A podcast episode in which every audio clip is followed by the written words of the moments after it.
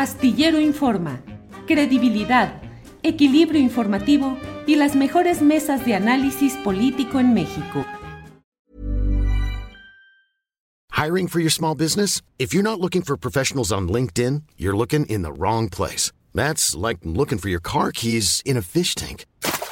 LinkedIn helps you hire professionals you can't find anywhere else, even those who aren't actively searching for a new job but might be open to the perfect role. In a given month, over 70% of LinkedIn users don't even visit other leading job sites. So start looking in the right place. With LinkedIn, you can hire professionals like a professional. Post your free job on linkedin.com slash people today. Planning for your next trip? Elevate your travel style with Quince. Quince has all the jet-setting essentials you'll want for your next getaway, like European linen, premium luggage options, buttery soft Italian leather bags, and so much more. And it's all priced at 50 to 80% less than similar brands. Plus, Quince only works with factories that use safe and ethical manufacturing practices. Pack your bags with high-quality essentials you'll be wearing for vacations to come with Quince. Go to quince.com slash trip for free shipping and 365-day returns.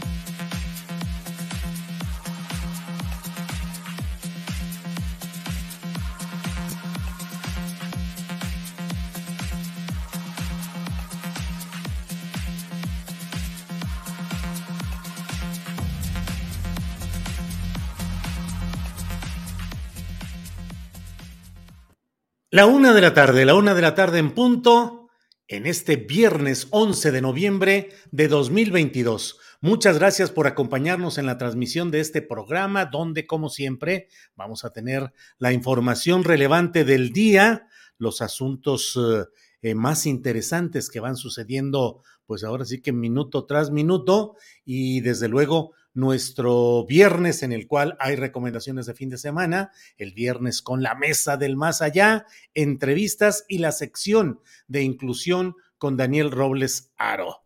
Eh, hoy es un día muy cargado de muchos elementos. Déjeme decirle de entrada que en, estos, en estas horas eh, a las 10.35 de la mañana.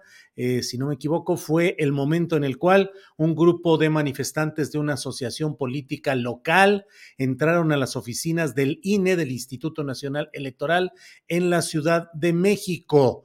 Em, el propio INE dio información sobre este hecho. Tenemos el, el comunicado que ha dado a conocer es un grupo pequeño, 40 personas, según lo que eh, señala el propio INE, quien tituló su comunicado Irrumpe agrupación política local en las instalaciones del INE y señala este comunicado.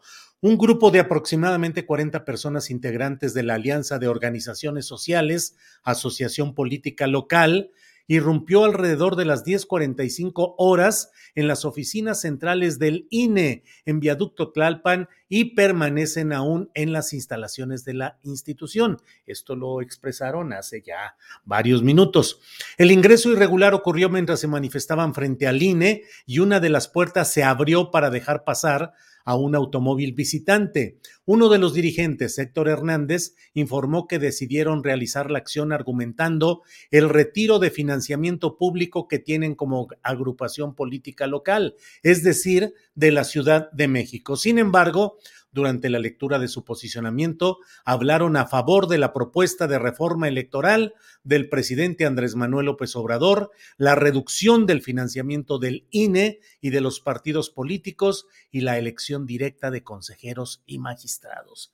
Hay fotografías de todo lo que ha sucedido ahí que han sido puestas en las cuentas de Twitter, em, en las que se ve, bueno, pues sí, decenas de personas las que están presentes ahí decenas de personas. Mire usted, em, esto es parte de lo que ha sido reportado en diversas cuentas de Twitter.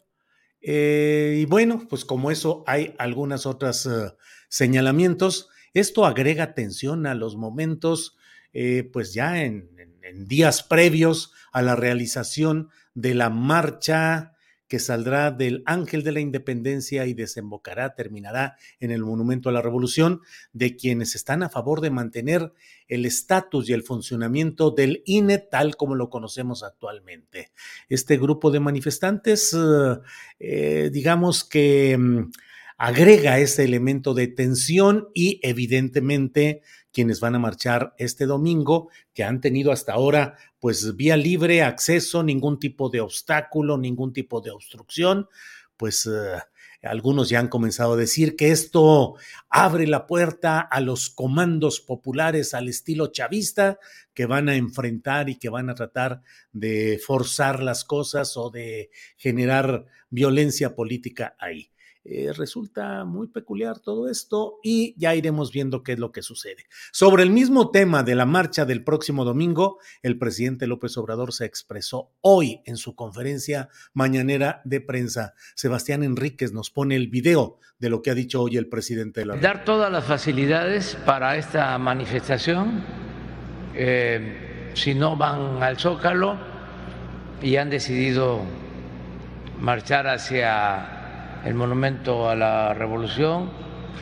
Ahí se van a dar también todas las facilidades. Es un derecho que tenemos los ciudadanos de manifestación que costó mucho conseguirlo a lo largo de nuestra historia.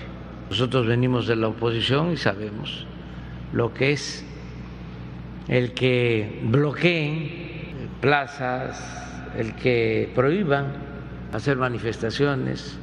En Motul, una vez hace como unos ocho años, hicimos un acto en la plaza y prohibieron la manifestación.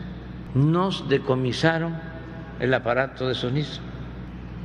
Un gobernador nos mandó a tirar huevos unas señoras una encabezando, más otros, y me señalan y empiezan a sacar del morral huevos y a tirar huevos. Hay que dar todas las facilidades para que se manifiesten en el monumento a la revolución. No es ninguna novedad que Woldenberg sea el orador, forma parte del grupo, es como el maestro político de Lorenzo Córdoba y de todo ese grupo. Sostengo que hace falta la reforma electoral porque se gasta mucho en eh, la organización de las elecciones, 20 mil millones de pesos. Eh, no quieren los del bloque conservador, están muy molestos porque se acabaron los privilegios. Eso ha dicho el presidente de la República y eh, también mencionó el hecho de que respecto a la reforma electoral dijo los principios no se negocian. Escuchemos lo que dijo sobre este tema. No se trata de negociar. Los principios no se negocian. Bueno, para sacar la reforma. No, no, no, no, no. Cada quien debe de asumir su responsabilidad. Yo vengo luchando desde hace muchos años porque haya democracia en el país. Casi nunca ha habido democracia en México, en la historia. Estamos obligados a dejar establecido un auténtico sistema democrático y no solo quedarnos en la democracia representativa, sino avanzar hacia la democracia participativa. Por eso la importancia de las consultas, dejar establecido un sistema democrático auténtico con autoridades electorales de inobjetable integridad, honestidad, incapaces de participar en un fraude como ha sucedido, es una necesidad para el país, es parte de la transformación. Ah, que no quieren, pues ya cumplimos. No se lograron los votos, aplausos. Pues eso no quiere decir que el pueblo no quiere la democracia. No la quieren las élites.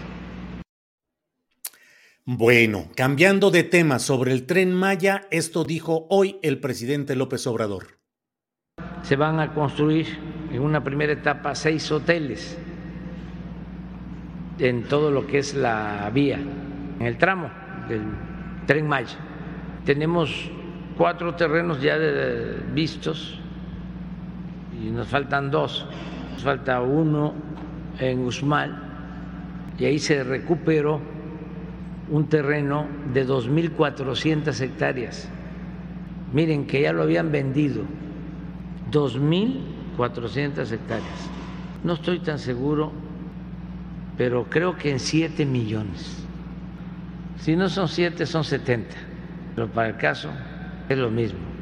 2.400 hectáreas a 6 kilómetros de Usmal, de la zona arqueológica. Una tranza, pues, para decirlo con claridad.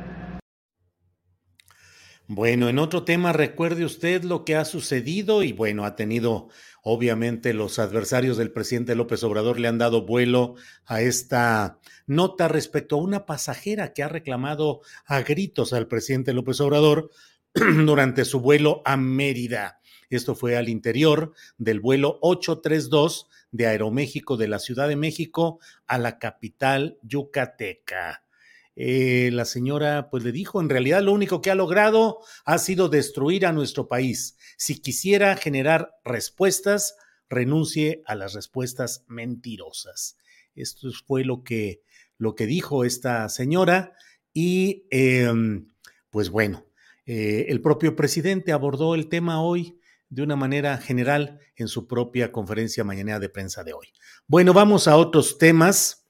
Déjeme decirle que además de todo esto, eh, hoy nos hemos enterado de que algo que nosotros señalamos aquí, tuvimos una entrevista con David Lauer, que es representante de la comunidad artística y cultural de Chihuahua, respecto a una insólita asignación de 35 millones de pesos para una obra de teatro que solo va a presentar 12 funciones, es decir, función de a casi 3 millones de pesos por cada una de las funciones. Un caso insólito en la historia teatral, pues casi diría que hasta mundial, pero bueno, el punto está en que ha habido un rechazo de parte de la comunidad artística y cultural de Chihuahua y hoy decidieron, hoy que entiendo que estaba programado o está programado el estreno de esta impugnada obra teatral, hoy eh, miembros de esta comunidad hicieron un plantón, se instalaron en el escenario, en el foro, y bueno, sobre ello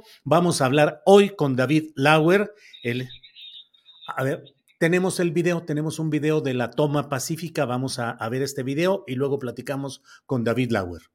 Somos miembros de la comunidad artística de Chihuahua y hemos tomado pacíficamente el escenario de la golondrina y su príncipe como un derecho de protesta ante las irregularidades que causan este fraude al erario de Chihuahua. Eh, nos oponemos a 35 millones que se han destinado a esta producción que solo va a dar 12 funciones por esta producción que nos costó a los chihuahuenses 35 millones de pesos. Aquí nos han dicho que van a caber 10 mil personas. Eso es imposible en este número de gradas que ustedes pueden ver. Nos han dicho que esta escenografía cuesta más de 20 millones de pesos y entonces nos oponemos a todo esto que consideramos debe investigarse a profundidad. No, no nos moverán como una roca firme en el camino.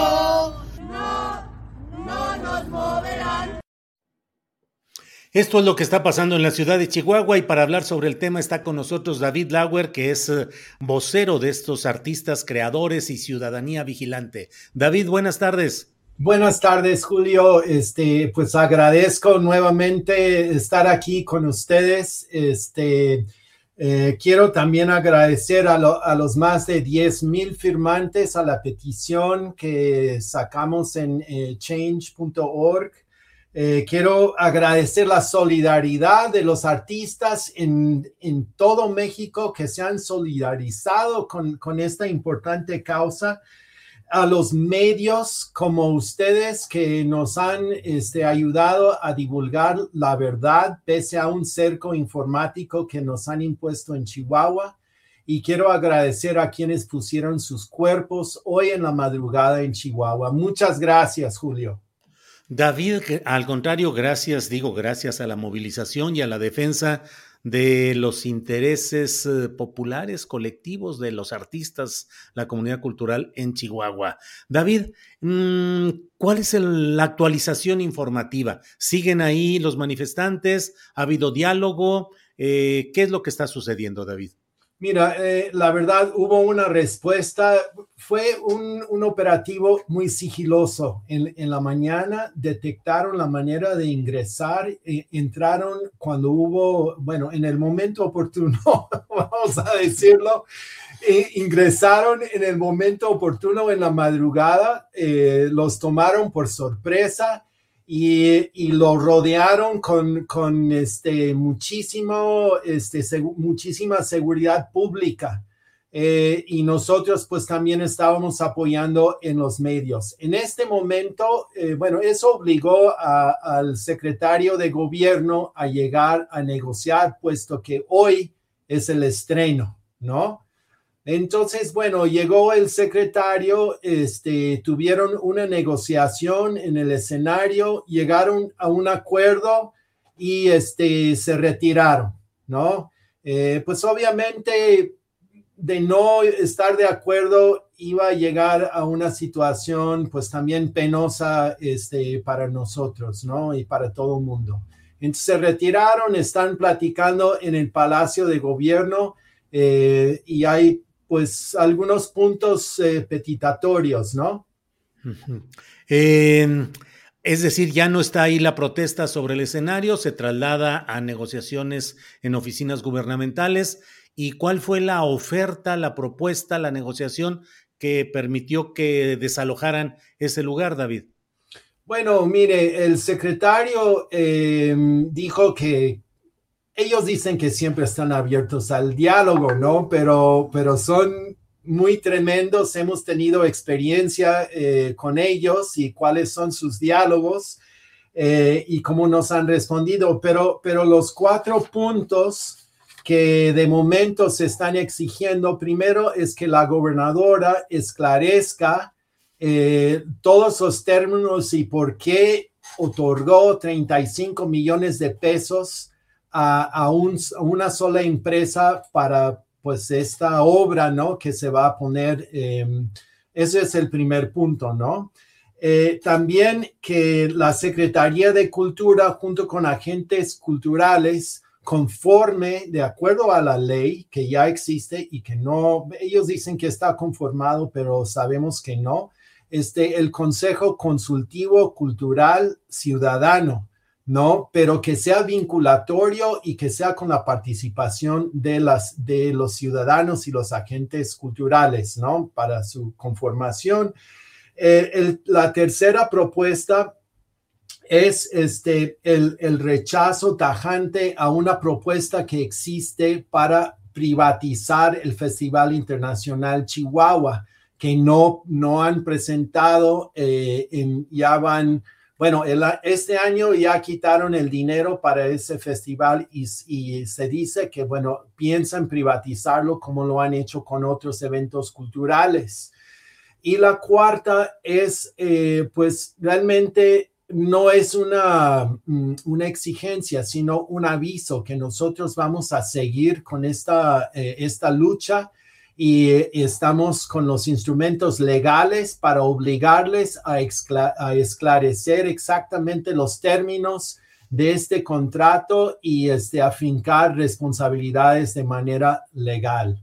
De hecho, hoy eh, se va a interponer un amparo. Mm, y, es, y, más o menos en eso van las cosas, ¿no? Eh, Sí, David. Eh, ¿A qué hora está programado el estreno de esta obra? Eh, la verdad, no, no lo sé, debería saberlo, ¿no? Pero, pero no sé, va a ser en la tarde, eh, Julio, ya porque, bueno, va a bajar el frío también, porque empieza a hacer frío. pero sí va a ser, yo creo que en la tarde ya metiéndose el sol, eso es cuando van a, estrenar, pero, pero mira, no van a caber ahí los 10 mil espectadores que dice Beto Espino que van a caber, o sea, sería muy peligroso. Y, y, bueno, a ver cómo les va, pero por lo menos ya saben que la comunidad artística eh, se ha hecho presente. David, ¿y este amparo que van a presentar es con la intención de suspender posteriores funciones? Eh, yo entiendo que sí. Eh, yo como uno de los voceros este, he dejado trabajar la, la, comisión jurídica, ¿no?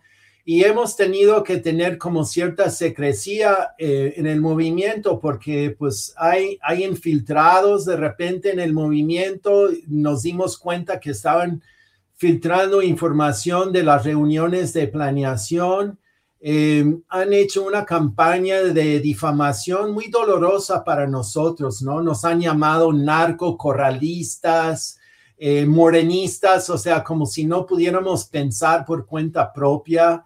Eh, los intelectuales y creadores de Chihuahua, por favor, ¿no? Nos han llamado hasta malandros, pusieron en, el periódico, ¿no?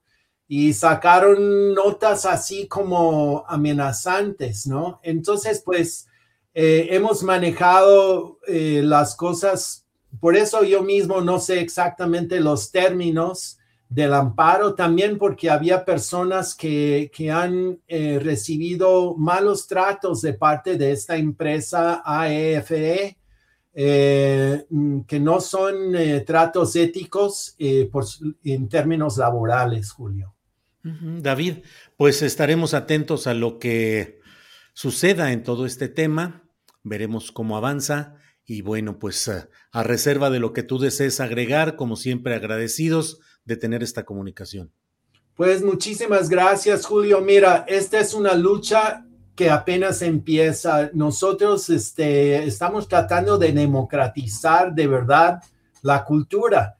Eh, la idea de que lo que decía este Marco Bonilla que democratizar y Maru Campos dijeron que democratizar es, es poder asistir a una función de teatro pero ni siquiera pueden sentarse donde quieran porque está la sección de, la zona príncipe donde van los VIP, están diferentes zonas y luego las gradas donde van los plebeyos, ¿verdad? David, eh, perdón, David, David, se está cortando la comunicación.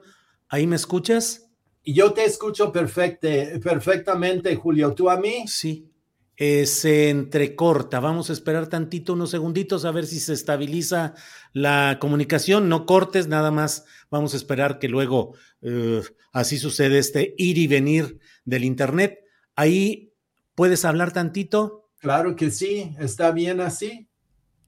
Sí, se escucha entrecortado en la parte en la cual estabas hablando de las secciones que hay. Entiendo que una principal y otra no. ¿Cómo va este tema, David?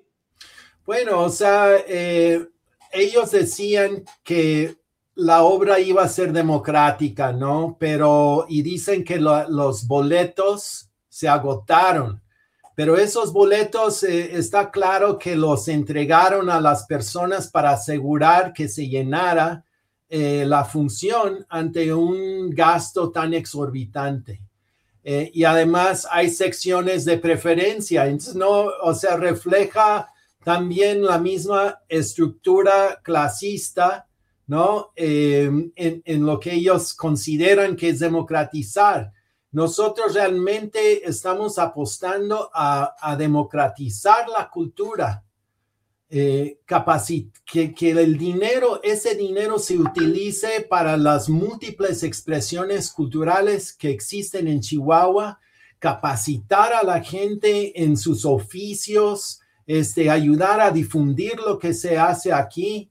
Y, bueno, Julio, em, la cultura realmente puede ser un detonante económico, realmente.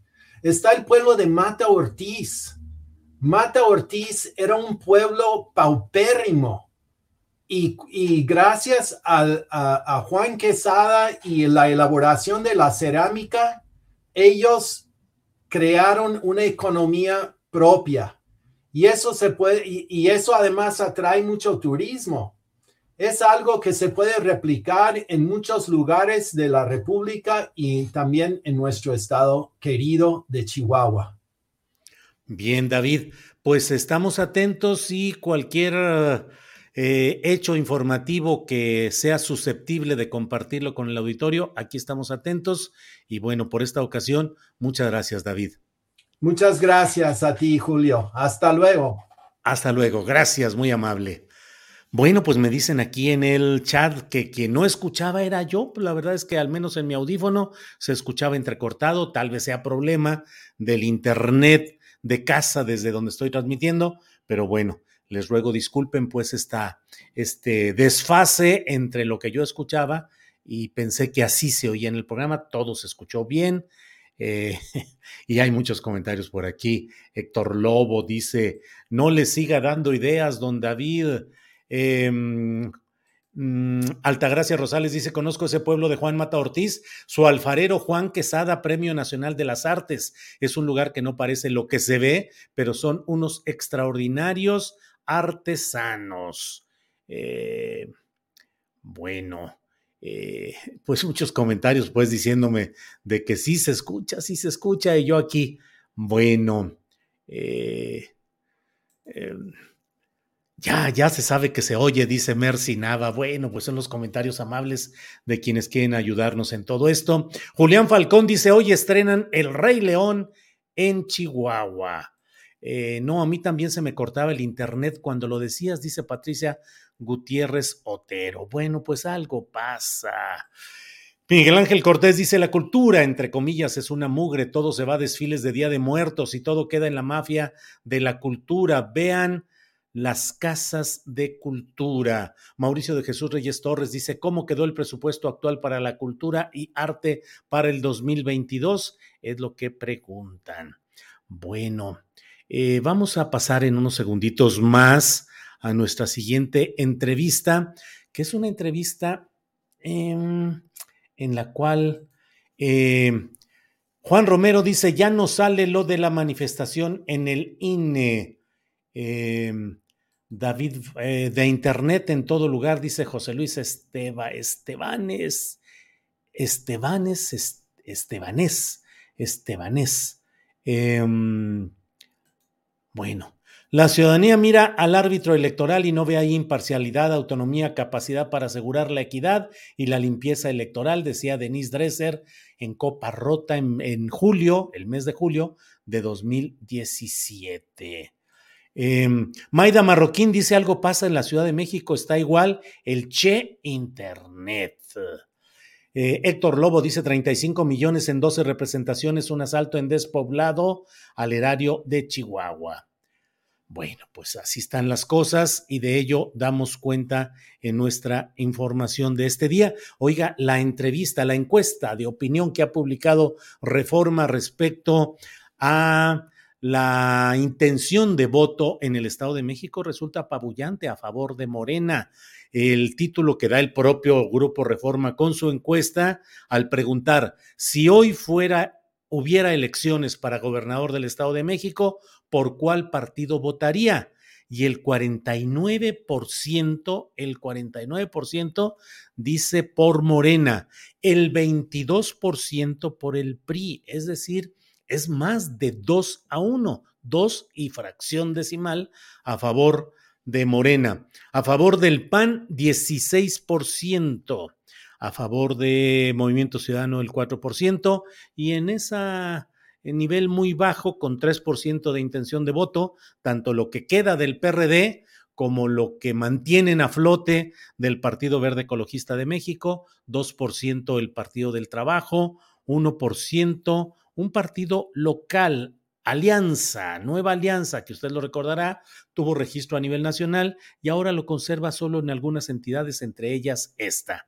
Y cuando se pone la referencia con candidaturas ya específicas, eh, pues la verdad es que Delfina Gómez tiene el 38% de la intención de voto a su favor y si fuera contra Alejandra del Moral, que ya es la candidata del PRI, sería el 22% y 10% a Juan Cepeda de Movimiento Ciudadano. Falta ver si en un giro de esos que da la política termina eh, la alianza PRI-PAN-PRD eh, presentando una sola candidatura. Ya se verá, pero por lo pronto en este esquema, eh, Morena lleva de calle a la oposición en el Estado de México. Bueno, pues mire, en unos segunditos vamos a estar ya con eh, Citlali Hernández. Citlali Hernández, usted lo sabe, senadora y además secretaria general de Morena. Citlali Hernández, con quien está, con quien hablaremos en esta ocasión y saludo con gusto. Citlali, buenas tardes. Ya va por ahí. En un segundito tenemos ya la comunicación con Citlali Hernández. Ya sabe. Bueno, nos acaban de decir que hay. Hola, Citlali, buenas tardes. ¿Me escuchas, Citlali? Bueno, bueno. Bueno, bueno, vamos a tratar de arreglar los asuntos técnicos por aquí y regresamos en un segundito. Eh, Rubén Tecnología dice, prosiga, don Julio, audio, video, flujo de datos aceptable. No haga caso a los conservadores. No, no creo que sea cuestión de, conservadores, Rubén, pero le agradezco mucho todo esto que nos dice. Sí a la reforma electoral, dice Teresa Neira. Eh, Ángeles dice, Telmex dejó mal conectada nuestra línea. Ah, bueno, ese es el problema que teníamos originalmente. Se supone que ya, que ya estamos que ya está corregido esto, pero bueno. Mauricio de Jesús Reyes Torres dice, ya sabemos cómo se manejan las encuestas. Bueno, vamos, vamos de nuevo, vamos ya con Citlali. Citlali Hernández, buenas tardes. Hola Julio, ahora sí nos escuchamos. Te decía que con el gusto de saludarte a ti al auditorio. Igual, Citlali, muchas gracias. Citlali, em, la intención de platicar contigo en este día, viernes, eh, ya estamos en, los, en las horas previas a la marcha de opositores a la reforma electoral y en defensa del INE, que será este domingo. Y yo pienso que más allá, pues, de los detalles específicos eh, que se van dando en estas horas, te quisiera pedir tu reflexión. ¿Qué puede significar esa marcha que parece que debería ser más concurrida que otras que han realizado los opositores y que no han mostrado mayor músculo. Pero en esta me parece que están poniendo toda su apuesta y que quisieran construir una narrativa para los meses siguientes diciendo que tuvieron suficiente fuerza. ¿Cómo ves este duelo de narrativas y de posturas políticas y qué pueden significar rumbo a las elecciones venideras?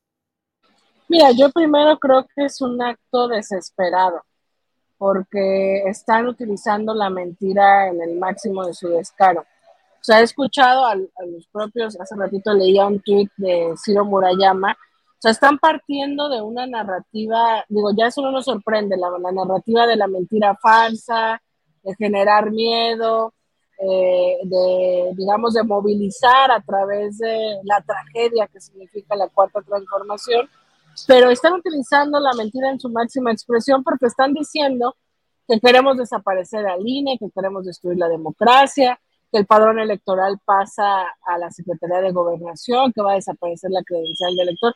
Absolutamente falso todo.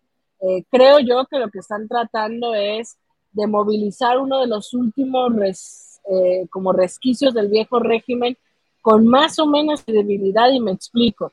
Eh, yo sostengo que muchos de los grupos de poder que se fueron dando, articulados a la academia, a esta lógica falsamente ciudadana, eh, pues se han dotado como de una autoridad moral, una autoridad intelectual, una autoridad neutral eh, a lo largo de la historia, como si no fueran parte del mismo sistema político que muchas y muchos hemos combatido, que ahora, bueno, estamos desde lo institucional, pero como si no fueran parte de esa esa mafia del poder que llamó el presidente Andrés Manuel López Obrador cuando era líder de oposición.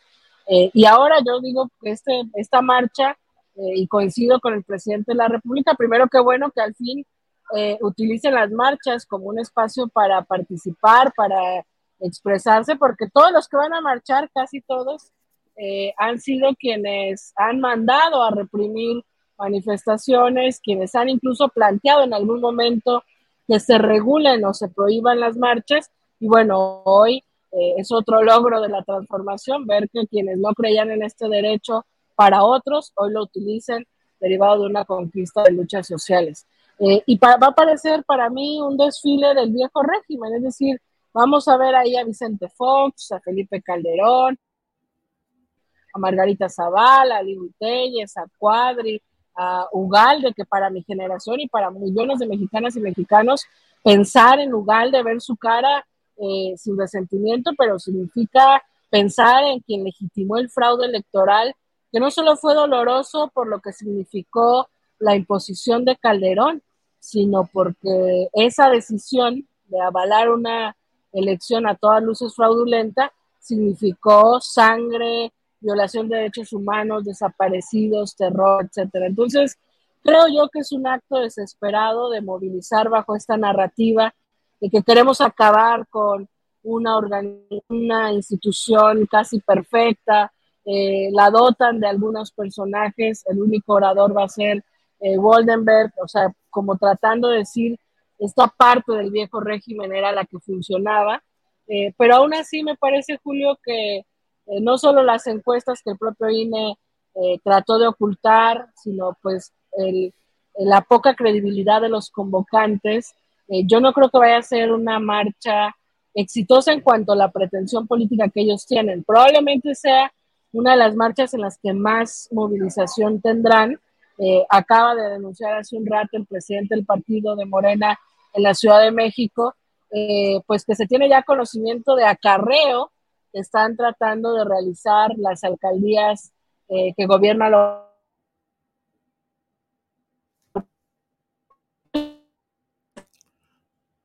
que les vaya a funcionar.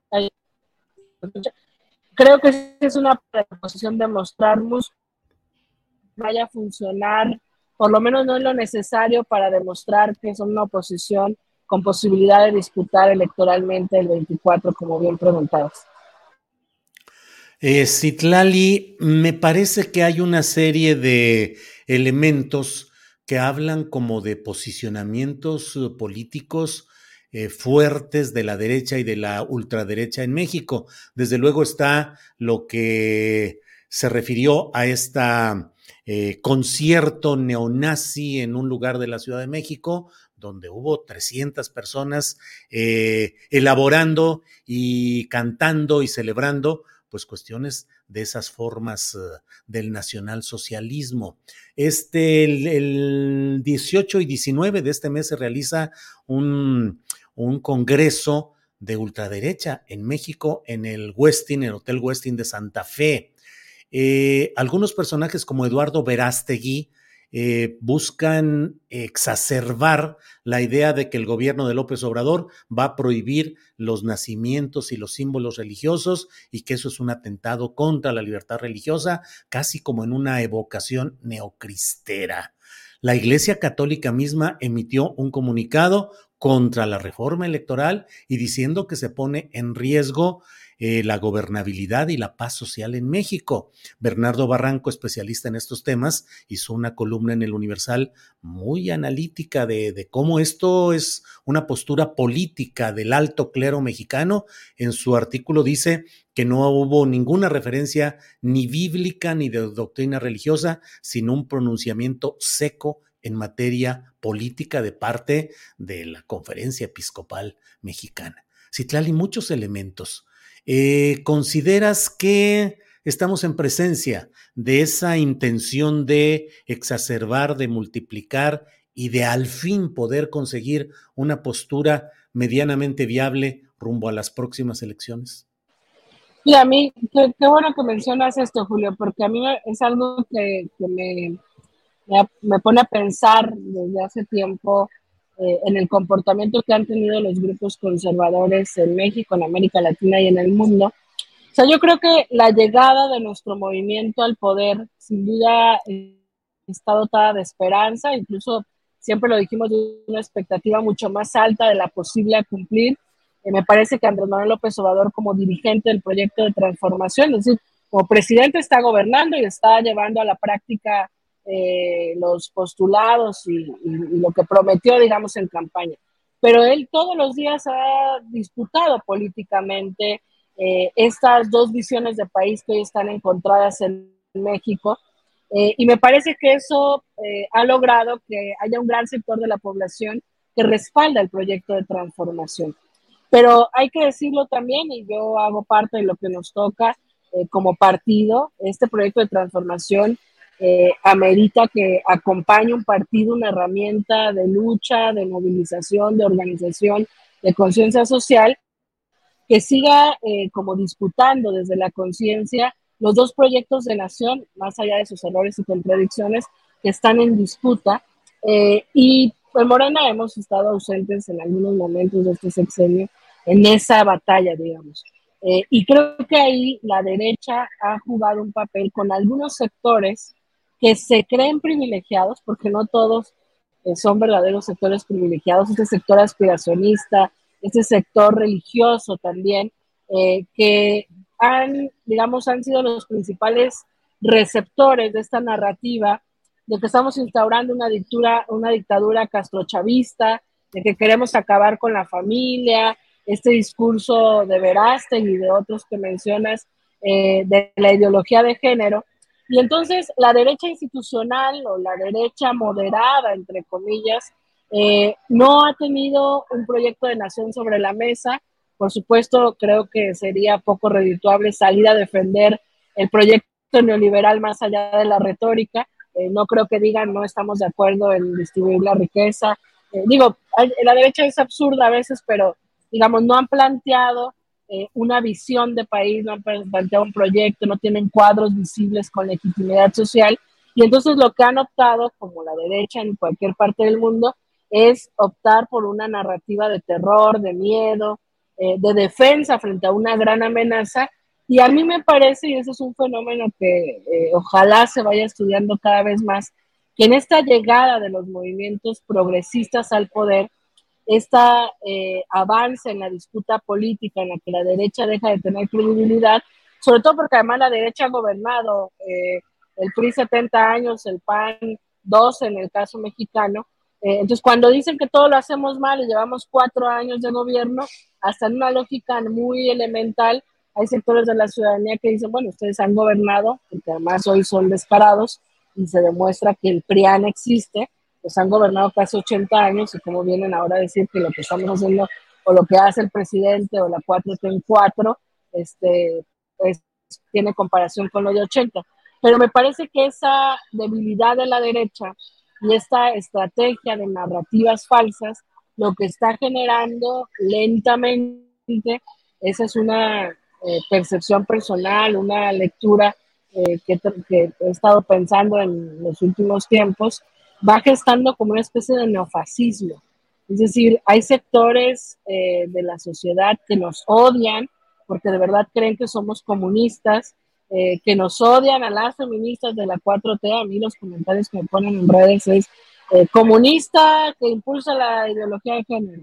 Este, y hay expresiones de algunos de estos sectores clasistas, racistas. Es decir, eh, no es casual que todos estos, eh, estos eventos que mencionas, en el que, en el que se convoca a expresiones neofascistas o de ultraderecha, se dan en México. Eh, creo que hay que ver lo que significa México en el panorama regional, en el, en el panorama global y ahora con la llegada de Lula en Brasil. Es decir, en ese panorama geopolítico, el papel de México es relevante y yo no descarto, creo que es muy obvio, que la derecha mexicana está articulada con la derecha regional, con la derecha global y que utilizan exactamente las mismas herramientas, las mismas estrategias, eh, que tienen los mismos aliados, la oligarquía, los grandes medios de comunicación, sectores religiosos, voces conservadoras, algunas voces de peso desde la academia, que eh, alimentan esta narrativa de que sí, de que hay en el monstruo y de que se está poniendo en riesgo prácticamente las democracias. Entonces, eh, basta ver la, convocan a la marcha del domingo. Eh, vemos grupos pro vida o mal llamados pro vida, vemos grupos antiderechos, vemos las mismas expresiones conservadoras ligadas al PAN, al PRI, es decir, digo, para otro análisis, digamos, porque nos toca, creo yo, quienes creemos en la transformación, pues seguir avanzando en esto que tanto mencionamos de la revolución de conciencias, pero eh, pues creo que en esta desesperación de, no poder con la 4T eh, y de regresar al poder, porque eso es lo que quieren los sectores conservadores, las oligarquías, eh, esos sectores que hoy dicen que vamos a destruir al INE y que no es cierto, pero que quieren defender una serie de privilegios y regresar al poder y seguir viviendo en un sistema político basado en la trampa, en la corrupción, los altos salarios, eh, pues hoy se están articulando o cada día se articulan más ya desesperadamente para tratar de regresar al poder y tratar de deslegitimar la cuarta transformación. Pero aquí lo interesante es que no han podido. Lo interesante va a ser ver cuánta gente convocan el domingo. Yo creo que podría ser una movilización más grande de las que hemos visto, pero tampoco eh, nada que sorprenda, digamos. Entonces, eh, creo que se junta todo, el escenario global, el escenario regional, lo que significa esa disputa de las dos, eh, de las dos visiones de país y esta debilidad que tiene la derecha formal y entonces ya entran otros elementos. Ya se atreve algunos sectores religiosos a dar este paso a tener un posicionamiento político. Ya se atreve la, algunos sectores empresariales como Claudio X González que ha sido el gran promotor de la alianza del PRIAN desde casi el inicio del sexenio, pues ya sacan la cara esos poderes fácticos que siempre hemos señalado, pues yo creo que porque ven a una derecha muy debilitada. Eh, Citlali, Mm, en alguna parte de lo que has dicho ahora mencionas el hecho de que tal vez desde la propia, así lo entiendo yo, desde propio Morena no se ha tenido a lo largo de esta administración, de este sexenio, la fuerza argumental o la discusión o la formación, eh, eh, el planteamiento ideológico suficiente para enfrentar expresiones adversas. Te quiero, es decir, quiero llevar esta pregunta hacia el tema de qué tanto debe cuidarse el que no haya el espejismo de una fuerza desbordada del obradorismo en México y de la izquierda latinoamericana, a la luz de que hay hechos como el de la llegada de mm, Lula da Silva en Brasil, que aun cuando ganó, y eso es absolutamente celebrable por quienes compartimos una ideología progresista, pero no llega en un marco institucional favorable tiene la mayoría del Congreso en contra, tiene la mayoría de los gobiernos estatales en contra y tiene un bolsonarismo acechante. Vemos lo que pasa en Chile, donde Gabriel Boric ha ido bajando en las encuestas de popularidad y parece cada vez más enredado en no poder llevar adelante lo que él tenía como planes ante la realidad tenemos Perú con Pedro Castillo, eh, con problemas muy graves, y así podemos ir pasando en Argentina, pues eh, las discusiones incluso internas entre el presidente Alberto Fernández y la vicepresidenta Kirchner. Entonces, lo que quiero preguntarte y pedirte tu opinión es, ¿qué debe hacerse para evitar que se tenga el espejismo de un triunfo inevitable, de una eh, mayoría aplastante permanente? Porque de otra manera, se corren riesgos de llegar a escenarios como los latinoamericanos que he planteado. ¿Qué opinas, Citlali? Mira, yo creo que primero, y hay que reconocerlo, yo hago esta autocrítica porque Morena hoy es muy plural, ¿no? Es decir, yo te comparto esta visión y a lo mejor habrá demasiado partido que dirá que, que, que, carezco de, que más bien que estoy padeciendo el conspiracionismo y que estoy equivocada, ¿no? Eh, y hay otras personas que están pensando solo en lo electoral. Eh, y hay una gran mayoría que probablemente comparta la visión que yo tengo. Y Morena sigue en construcción y, y, demás, digamos. Entonces, a mí me parece que eh, Morena como una herramienta de transformación, de revolución de conciencia, eh, no ha dado lo, lo, mucho que podría dar por conflictos internos, por coyunturas, la pandemia, etc.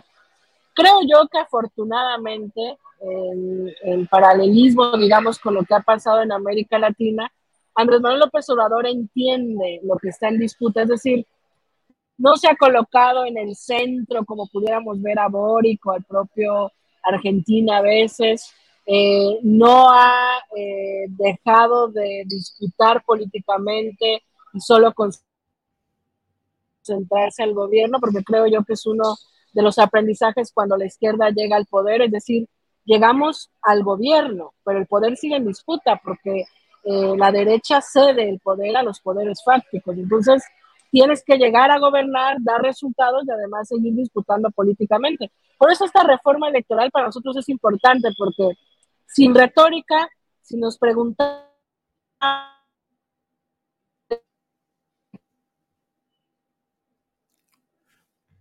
sin retórica. Hasta ahí nos quedamos. Creo que ahora sí no es problema de mi internet. Supongo que es de Citlali. Eh, déjeme ir viendo cómo retomamos sí, te escucho. ¿Me escuchas? Sí, ya te escucho, Citlali. Adelante, por favor.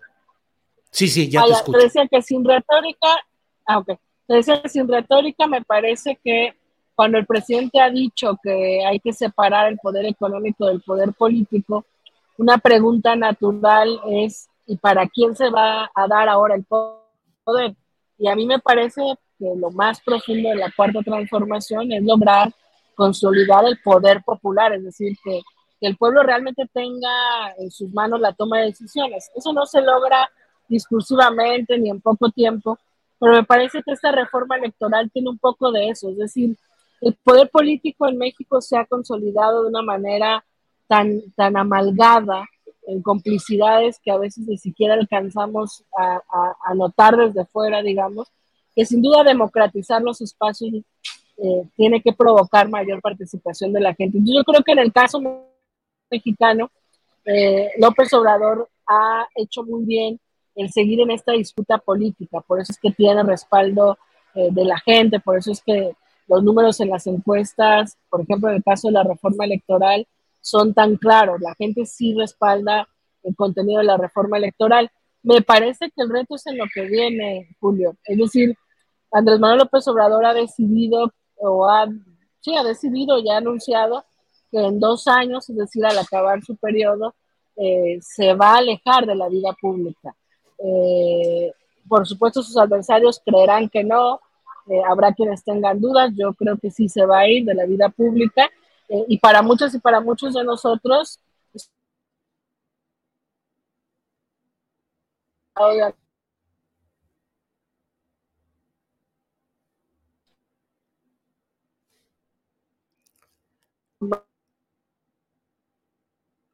con tanta pluralidad, dirías tú, este, de tenemos grandes retos hacia adelante, es decir, Afortunadamente en México no hay una derecha fuerte electoralmente, ni consolidada, ni que nos ponga en, peligro electoral, digamos. Eh, yo creo que en el 2024 vamos a ganar, eh, si todo sigue como está. Eh, hay, por supuesto, un debate abierto de quién garantiza mejor esa continuidad, ya lo definiremos vía encuesta, pero creo que lo interesante va a ser lo que logremos de aquí al 24 y después del 24. Es decir, ¿qué va a pasar con Morena? Eh, vamos a ser capaces de fortalecer más liderazgos regionales, estatales. Eh, el movimiento va a seguir siendo un movimiento que se asuma obradorista, aunque no esté Andrés Manuel, eh, va a seguir acompañando. Las contradicciones de Morena se van a agudizar, se van a minimizar. La sucesión presidencial va a significar la moderación del proyecto, la profundización en lo que pasa en los próximos dos años, después del 24, me parece que es el verdadero reto. O sea, hoy hay que decirlo, Andrés Manuel López Obrador ha sostenido una gran parte de esta disputa de, política que está abierta. Y bueno, afortunadamente tenemos, eh, creo yo, el aprendizaje de voltear a ver América Latina eh, y no solo ver los retos internos, sino te digo, estas amenazas que crezca un neofascismo. Yo tengo 32 años pero veo una gran distancia en las nuevas generaciones que eh, están muy permeadas, algunos, no digo que todos, pero hay una generación, algunas eh, personas jóvenes de otras, de las nuevas generaciones, como que están adoptando un discurso, por más contradictorio que parezca, como neofascista progresista, es decir, sí pro derechos de las mujeres, sí pro derechos de la diversidad sexual, pero siguen siendo muy aspiracionistas y entonces son clasistas y entonces son racistas. Eh, en esta disputa por mayor conciencia o en esta tarea que nos asumimos quienes somos militantes de la izquierda de aportar a mayor conciencia, me parece que hay grandes retos. Eh, electoralmente, insisto, por lo menos de aquí al 24 yo no veo grandes riesgos en la oferta electoral que tiene la derecha en México, pero todo lo que está en disputa dentro y fuera me parece que es el reto fuerte y lo interesante y, bueno, yo agradezco la oportunidad además de que hoy pueda compartir estas reflexiones, Julio, que las, las llevo rato pensando, pero que no había tenido eh, un espacio público donde vertirlas. Muy interesante, Citlali. Eh, la verdad es que aprecio mucho el que podamos tener estas pláticas para ir a fondo de algunos de los temas políticos relacionados con Morena y con la lucha general por una transformación en el país. Así es que, pues quedemos pendientes para en algunas semanitas volver a ver cómo va todo esto y por lo pronto, pues te agradezco esta oportunidad, Citlali. No, al contrario, Julio, muchas gracias y a ver qué pasa el domingo en el desfile del viejo régimen. Sí. Bien, Citlali, hasta luego y gracias. Gracias. El, desfile, el desfile del viejo régimen. Bueno, muy bien, Citlali Hernández, eh, secretaria general del Comité Nacional del, Partido Morena. Bueno, eh, recuerde que en unos minutos vamos a estar ya con la mesa del más allá en unos minutitos. Y luego, después de la mesa, tenemos recomendaciones de fin de semana. Y enseguida vamos a tener eh, la sección, el segmento de nuestro compañero Daniel Robles, comunicador y activista. Cinco minutos de inclusión con Daniel Robles. Adelante. Queridos Julio, Ángeles y comunidad astillero. Buenas tardes. ¿Qué cosa con las fallas del Internet, no? ¿Cómo llegamos a este punto de convertirlo en una herramienta indispensable para muchísimas personas? ¿Será que hay alguna empresa que no presente fallas? ¿Será que podamos crear leyes que nos protejan como usuarios y podamos hacerlas cumplir? ¿Qué les parecería que en el momento en el que el servicio falle se detenga también el cobro y se rebaje de la factura el tiempo perdido? ¿O una compensación como en las pizzas?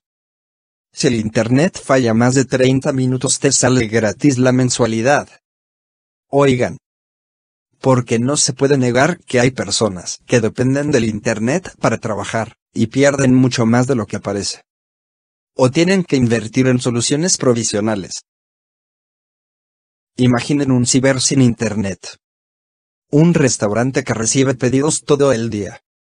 Una persona que trabaja en casa, ¿Será que el señor Elon Musk vendrá a revolucionar ese servicio? ¿Será que solo los de mucho varo podrán pagarlo? No se pierdan el siguiente capítulo de El Internet nuestro de todos los días. Bueno, pues después de este comentario, voy al tema. ¿Alguna vez se han sentido cansados? Saturados hartos de tanta carga de trabajo? Hoy les quiero platicar del síndrome del cuidador quemado. Seguramente todos ustedes conocen a alguien que cuida a otra persona de manera informal. El cuidado de un ser querido pone a prueba incluso a las personas más resilientes. ¿Sabían que los cuidadores de tiempo completo corren el riesgo de morir antes que sus pacientes? Les voy a compartir esto que encontré en un sitio médico. Un cuidador es una persona que brinda ayuda a otra que lo necesita. Como un cónyuge o una pareja enferma. Una persona con discapacidad o un adulto mayor. Un familiar cercano. Sin embargo, los familiares que están cuidando activamente no se identifican a sí mismos como cuidadores. Reconocer esta función puede ayudar a los cuidadores a recibir el apoyo que necesitan. El cuidar puede tener muchas recompensas emocionales para la mayoría de los cuidadores. Estar presente cuando un ser querido te necesita, es un valor fundamental, y algo que se desea dar. Sin embargo, es casi seguro que ocurrirá un cambio de roles y emociones. Es natural sentirse enojado, frustrado, exhausto, solo, o triste. Los cuidadores que sienten estrés pueden ser vulnerables a cambios en su propia salud. Los factores de riesgo del estrés del cuidador incluyen los siguientes. Ser mujer. Tener menos años de educación formal. Vivir con la persona a la que se cuida. Llevar a cabo aislamiento social. Padecer depresión. Tener dificultades financieras. dedicar una gran cantidad de horas al cuidado. No tener capacidad suficiente de afrontar una situación difícil y tener dificultad para resolver problemas. No tener elección respecto a ser cuidador. Es posible que la persona que cuida, presente estos signos y síntomas. Sentirse abrumado o preocupado constantemente. Sentirse cansado con frecuencia. Dormir mucho o no dormir lo suficiente. Presentar un aumento o una pérdida de peso. Irritarse o enojarse fácilmente. Perder el interés en actividades que solía disfrutar. Sentirse triste. Sufrir con frecuencia dolores de cabeza, dolor corporal, u otros problemas físicos. Consumir alcohol. O drogas ilícitas en exceso incluidos medicamentos recetados y controlados. Les quiero platicar que hemos estado muy activos aportando ideas al sistema integral de cuidados aquí en Zapopan.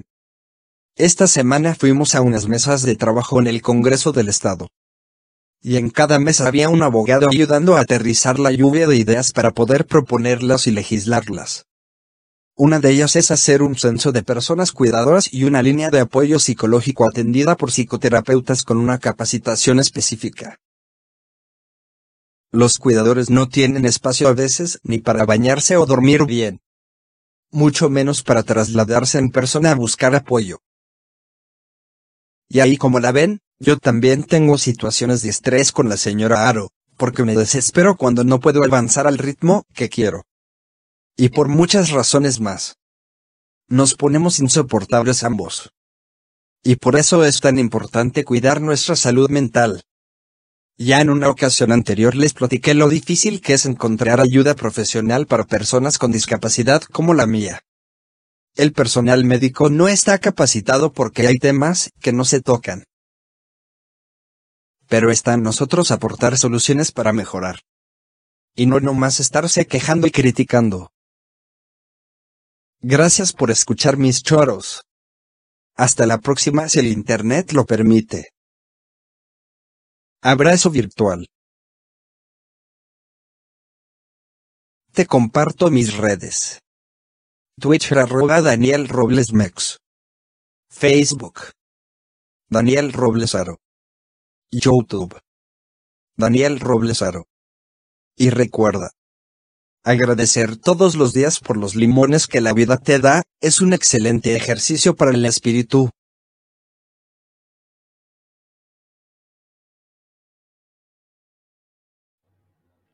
Bueno, pues este ha sido el segmento de Daniel Robles Aro. Son las dos de la tarde con un minuto y antes de entrar a la mesa de periodismo, déjeme enviar un saludo y un reconocimiento, sumarme al pues a la alegría por el premio que han dado al equipo de Rompeviento TV, a su director Ernesto Ledesma y a la doctora Violeta Núñez, académica de la Universidad Autónoma Metropolitana.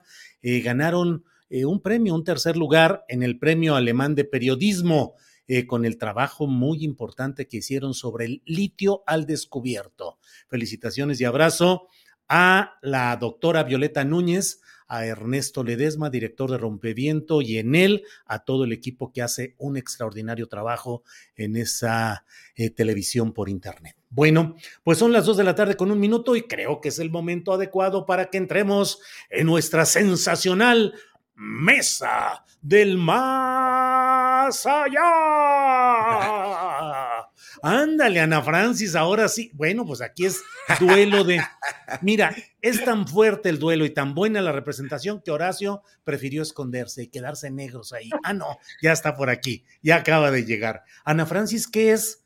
¿Es un Frankenstein? Este es un, Frauderstein. Yo tuve un espectáculo que se llamaba Frauderstein y entonces me hicieron este titerito que es, es mi cara de monstruo Ah, bueno, pero entonces si es un Fraudestein, puede tener mucho éxito el próximo domingo en alguna marcha, Ana Francis. Es justo por eso me lo traje al programa, no solamente por ganar a Fernando Rivera Calderón, esa no es mi motivación principal en la vida, no, sino para recordar, porque este espectáculo surgió justamente por el hartazgo de los fraudes.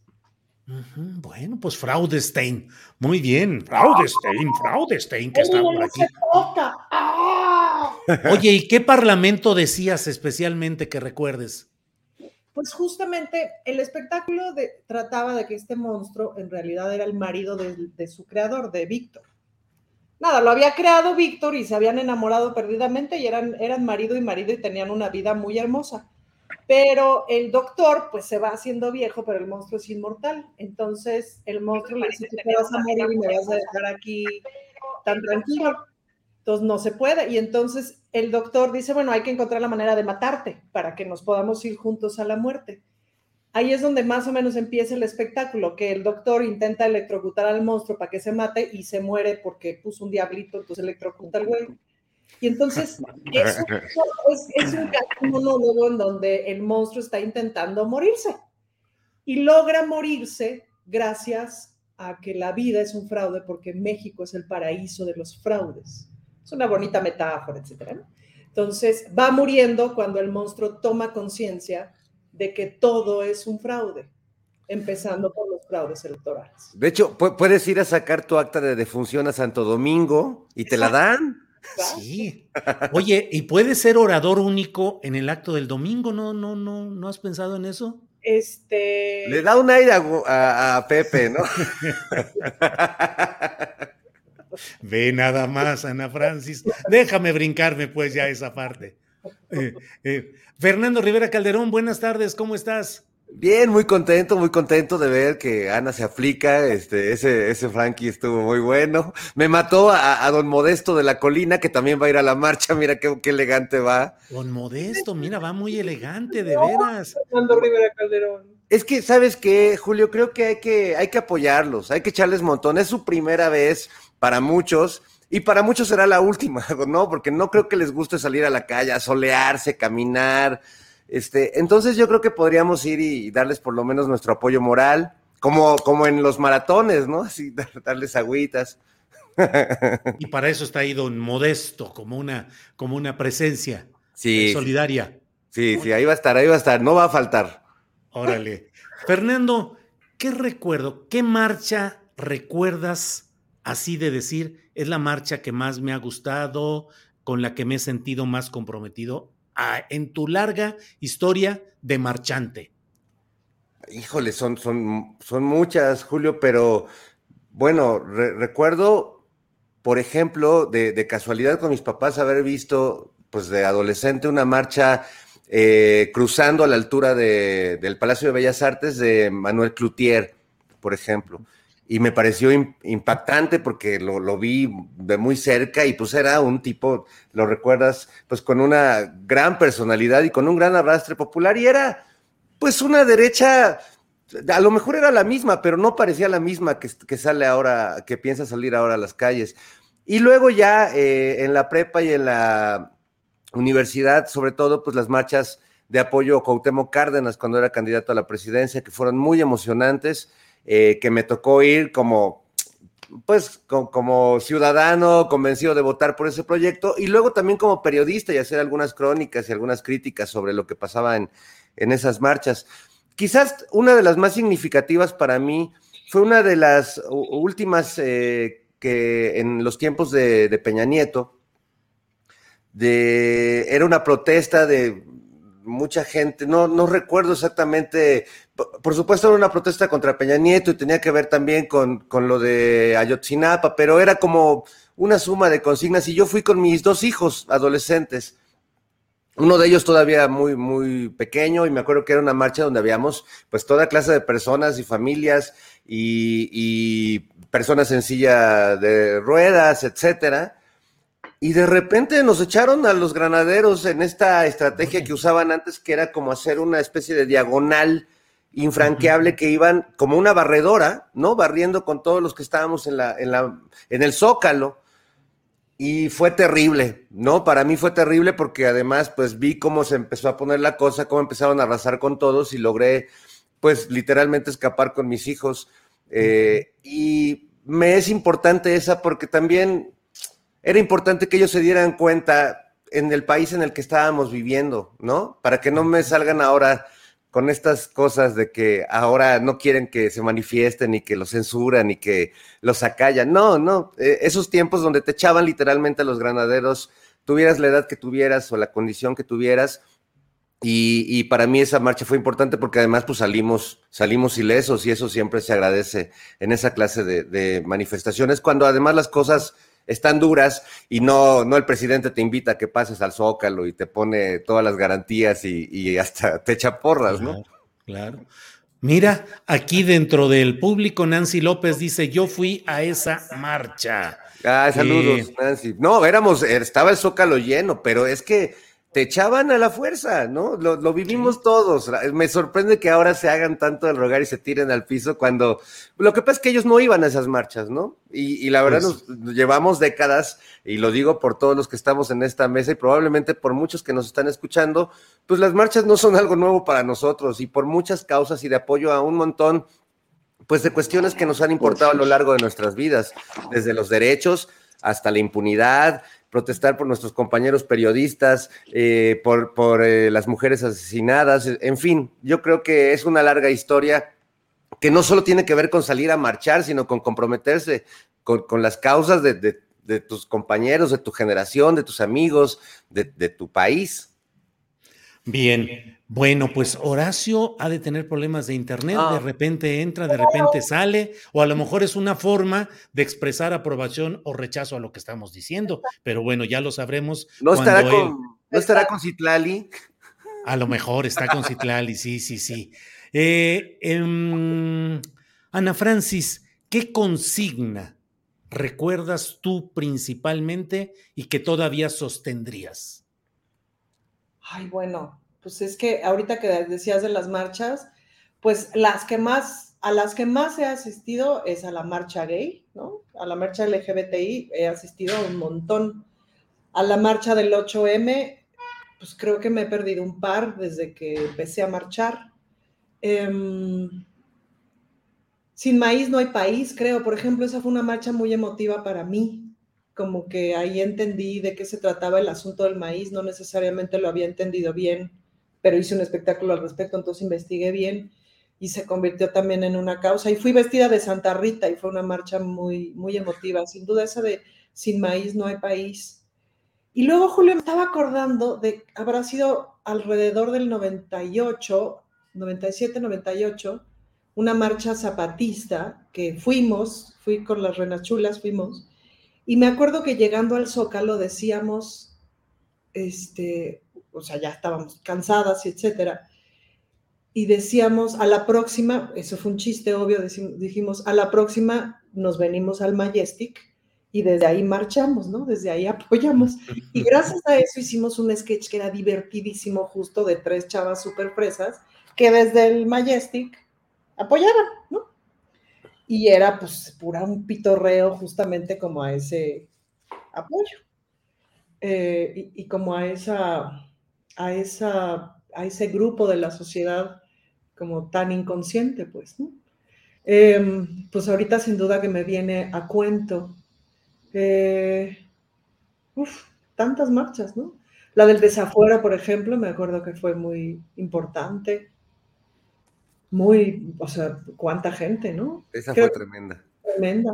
De las últimas bien importantes para mí fue la del 2020, del 8 de marzo, que estuvo tan multitudinaria, esa estuvo tremenda, que no llegué al Zócalo, llegué hasta Eje Central, em, mucha gente había y ya me había cansado. Y ya creo que la, de las consignas más valiosas para mí ha sido esa de sin maíz no hay país. Bien, Ana Francis. Vamos a ver si Horacio ya está con buen internet. Horacio, buenas tardes. Buenas tardes, estoy aquí en una sala de conciertos maravillosa en, Miami, donde toco mañana. En, es, de la New World Symphony. Mañana vamos a hacer un concierto precisamente para el maíz. El maíz de mi gente se llama. Aquí está el, el, miren, les voy a enseñar. A ver si lo ven, pero bueno, es el anuncio, ya, ya se lo mandé a Alex para que lo publiquen. Sí, aquí lo tenemos en pantalla. Sí, la cuestión, la cuestión es que fíjense con toda la tecnología que tienen los, los norteamericanos, me mandaron al cuarto de transmisiones, me conectaron mi teléfono al internet y no furulaba, no los veía nada, ni ustedes a mí, y me iba y me iba y me iba, entonces ya estoy con mis datos mejor aquí en el hall de la sala de conciertos donde toco mañana, pero bueno, qué chistoso, porque me, dijeron que era el mejor internet del planeta y la verdad creo que con mi 4G de mi celular funciona mejor. Pero bueno, estamos hablando sobre las marchas, ¿verdad? Ahora sí. Sí, pues, ¿cuál marcha recuerdas tú especialmente o cuál consigna te parece que te queda más en la memoria o cuál entonarías todavía hoy, Horacio? Fíjate que la primera marcha a la que fui en México fue una marcha muy memorable de, la UNAM. No cuando el Mosh, no, no, no en esa época, no, no en los 90, sino en los 80. Eh, y finalmente fue una marcha por, pues, la cuestión de que la cuestión de que siempre quisieron eh, subir las colegiaturas de la UNAM, este, quitarle plazas a los maestros, etcétera, etcétera y fue muy memorable porque además de que fue la primera marcha a la que fui, me di cuenta que, que, este, que finalmente el hecho de participar en una marcha, para mí como ciudadano, te hace realmente partícipe proactivo de, aunque no te vayan a pelar, porque sabes muy bien que en un momento dado, pues puede no pelarte, puede no, este, puede no, no, eh, no llegar a, a, nada, ¿no? Las marchas, estás participando activamente, saliendo a las calles, tomándolas como ciudadano y con todo el miedo, como decía bien hace rato Fernando, de que te echaran a la policía, te echaran a los granaderos, de que te fueran a agredir, de que te fueran a, este, a, pues a quitar tu libertad incluso, ¿no? Pero participar en marchas así como esa, participar en marchas como las, las marchas, incluso las marchas LGBT, que, que ahora se convirtió en una fiesta, pero que en las primeras marchas sí fueron unas manifestaciones para que nos dieran nuestros derechos a la comunidad, para que finalmente éramos, fuéramos visibles. Entonces, en un momento dado, pues sí, era, era, era, o sea, eso es lo valioso de una marcha, eso es lo valioso para mí de tener o de ser ciudadano y participar en una marcha no nada más de, hacer ruido, no más de hacer escándalo, no nada más de que te acarreen, ¿no? Como parece ser que en esta marcha que viene el domingo, pues va a haber muchos acarreados también de la gente que quiere, que quiere eh, protestar contra eh, o defender al INE, ¿no? Hay que defenderlo de quienes lo, lo, han tenido tomado por tantos años, pero finalmente te hace sentir, te hace un sentido de pertenencia, que es lo más bonito para mí. Las marchas tienen un sentido de pertenencia, de comunidad, de estar juntos, de estar unidos y de finalmente cuando vas, como no acarreado, obviamente, cuando vas con tu convicción, cuando vas precisamente por, por, por, por un, fin que quieres que cambie, seas de un lado o seas del otro, finalmente pues tiene una gran, gran, un gran valor por la cohesión que le da a la sociedad.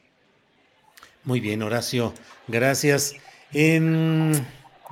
Ana Francis, por favor, dinos una cosa o muchas, según quieras, positivas de la próxima marcha del domingo contra o en defensa del INE. Muchas cosas negativas, a lo mejor podemos decir muchas, pero a ver, positivo. Hay una cosa que yo sí encuentro muy positiva, Julio, que es que marchen. De veras es buena idea que la gente marche y se manifieste. Y si te topas, o sea, nosotros hemos vivido lo que significa tener una marcha en donde nomás son 10 pues, ¿no? Me acuerdo una vez que me invitaron a la marcha gay del Estado de México en Toluca, ¿no? Que según yo era una marcha muy nutrida, allí íbamos los camiones, no sé qué, y cuando llegamos a la plaza central éramos mil, y se sentía un terror porque era así de, no manches, ahorita llegan 100 policías y nos parten el hocico, pues, ¿no? Eh, a diferencia de las marchas de la Ciudad de México, que eran así de, de millones de personas. Entonces, ese, ese confrontarse con la realidad, pues está bueno. Así está en ese momento el, el, movimiento LGBTI en el Estado de México, pues, ¿no? Em, ¿Cuántas veces hemos ido a marchas? Eso, que de las primeras marchas feministas que yo fui, pues éramos 100, 150, pues, ¿no? Y te da susto y la gente te grita y pasan los coches y te gritan.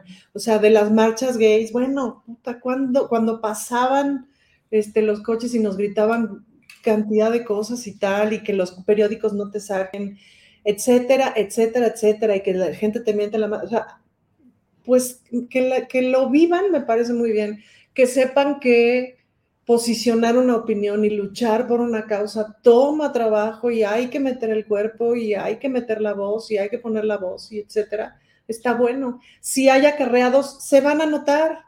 Y si yo no soy acarreada y veo acarreados, me voy a dar cuenta. Y a lo mejor públicamente no digo nada, pero en mi corazón ya está visto lo que vi y no puedo decir que no. Yo he visto acarreados, claro, la historia de, de, de muchas marchas se ha visto acarreados, por supuesto, y se ven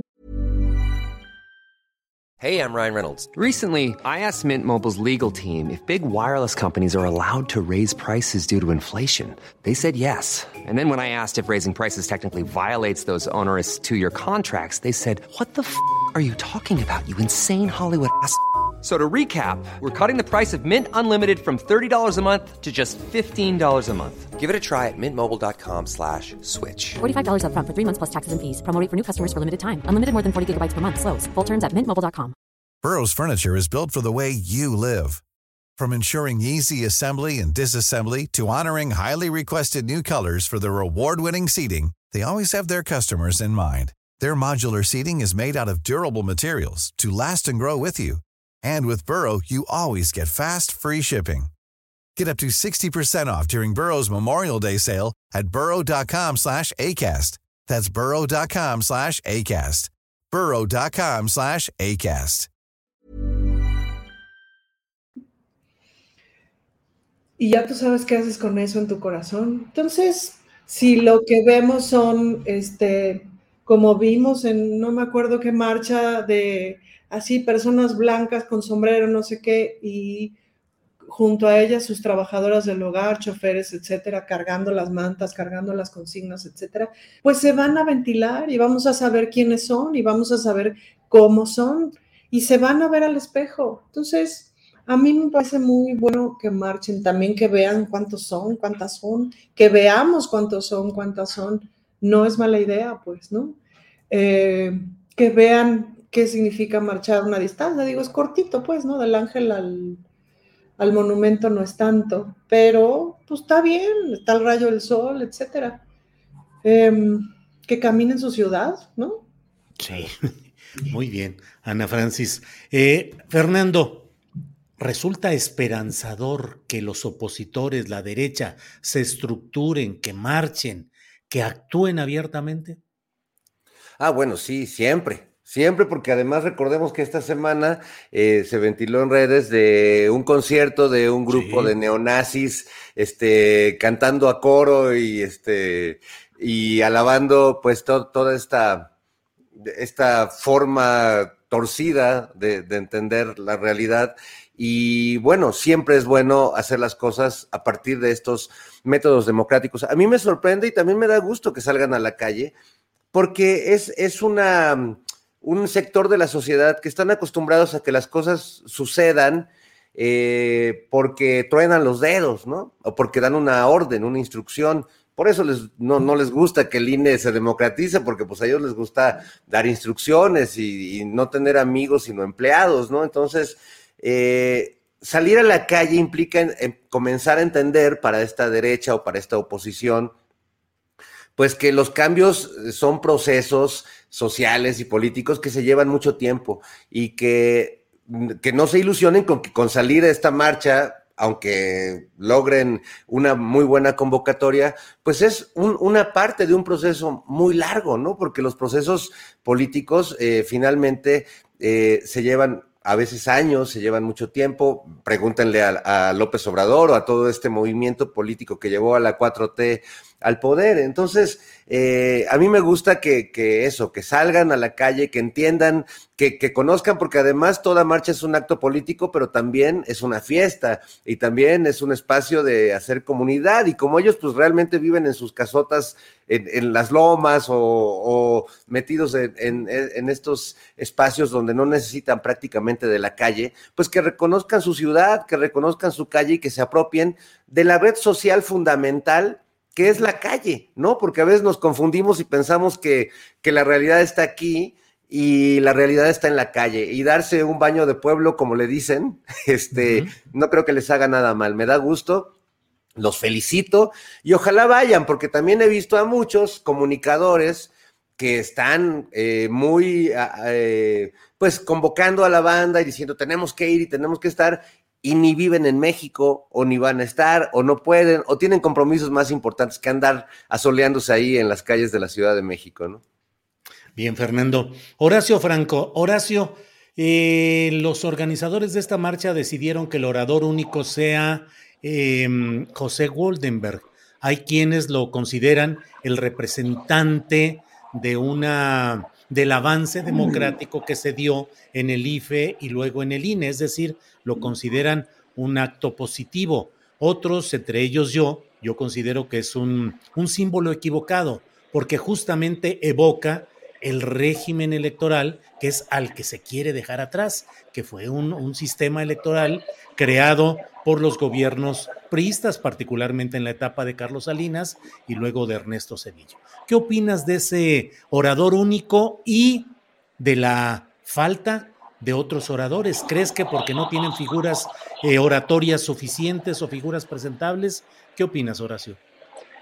Mira, yo lo que opino del INE es que toda esa sobrevaloración, en primer lugar a sus honorarios, a su, a su gasto, que hace que el INE haya organizado las elecciones más caras del mundo, pero también, también eh, toda esta toda esta parafernalia que, que dicen que, que, ha hecho de bien a México, pues eso lo puede hacer cualquier instituto electoral de cualquier parte del mundo sin tanto presupuesto, sin tanto, sin tanta parafernalia, eh, valiéndose la redundancia, y sin tanto fraude como hicieron antes. O sea, la vida electoral no cambió en México, la verdad no cambió en México. O sea, es una vida electoral de una doble moral tremenda, de una doble moral donde decían que ahora sí no va a haber los fraudes que había antes, no va a haber las prácticas que había antes, y las siguieron habiendo, que no me vengan con cuentos. O sea, todas las tergiversaciones electorales que se hicieron, todas las intimidaciones, todos los fraudes que se hicieron en, en, en cuestiones de elecciones eh, eh, del interior de la República, en, elecciones de municipalidades, en elecciones federales, en todas las elecciones, se siguieron haciendo esas prácticas. Entonces, ¿qué me vienen a decir a mí?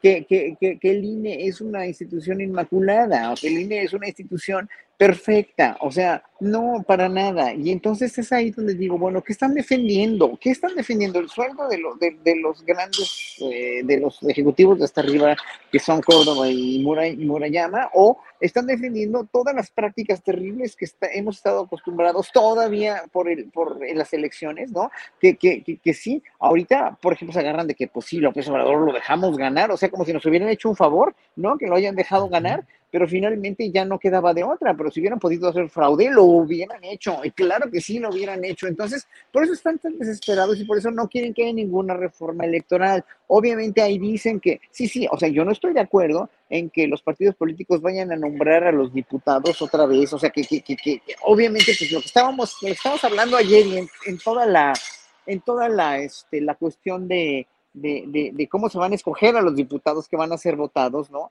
Con, la, con el recorte de los diputados plurinominales, etcétera, etcétera. Pero ese es de todos los males, creo que es el menos. O sea, lo principal es que en verdad tiene que haber un cambio conductual en todos los que hacen elecciones, los que organizan, los partidos políticos, incluidos los partidos políticos, y obviamente una institución que no cueste tan cara, porque seguimos teniendo en México esas mismas prácticas con un precio verdaderamente demasiado alto, económico también, social cuestión eh, y, y, también moral, en la cuestión moral y en la cuestión eh, electoral, obviamente. Entonces, yo, no sé, pongan a José Wonderberg, pongan a Ugalde, o pongan a, a, a, Fox, o pongan a quien sea, o pongan a Córdoba.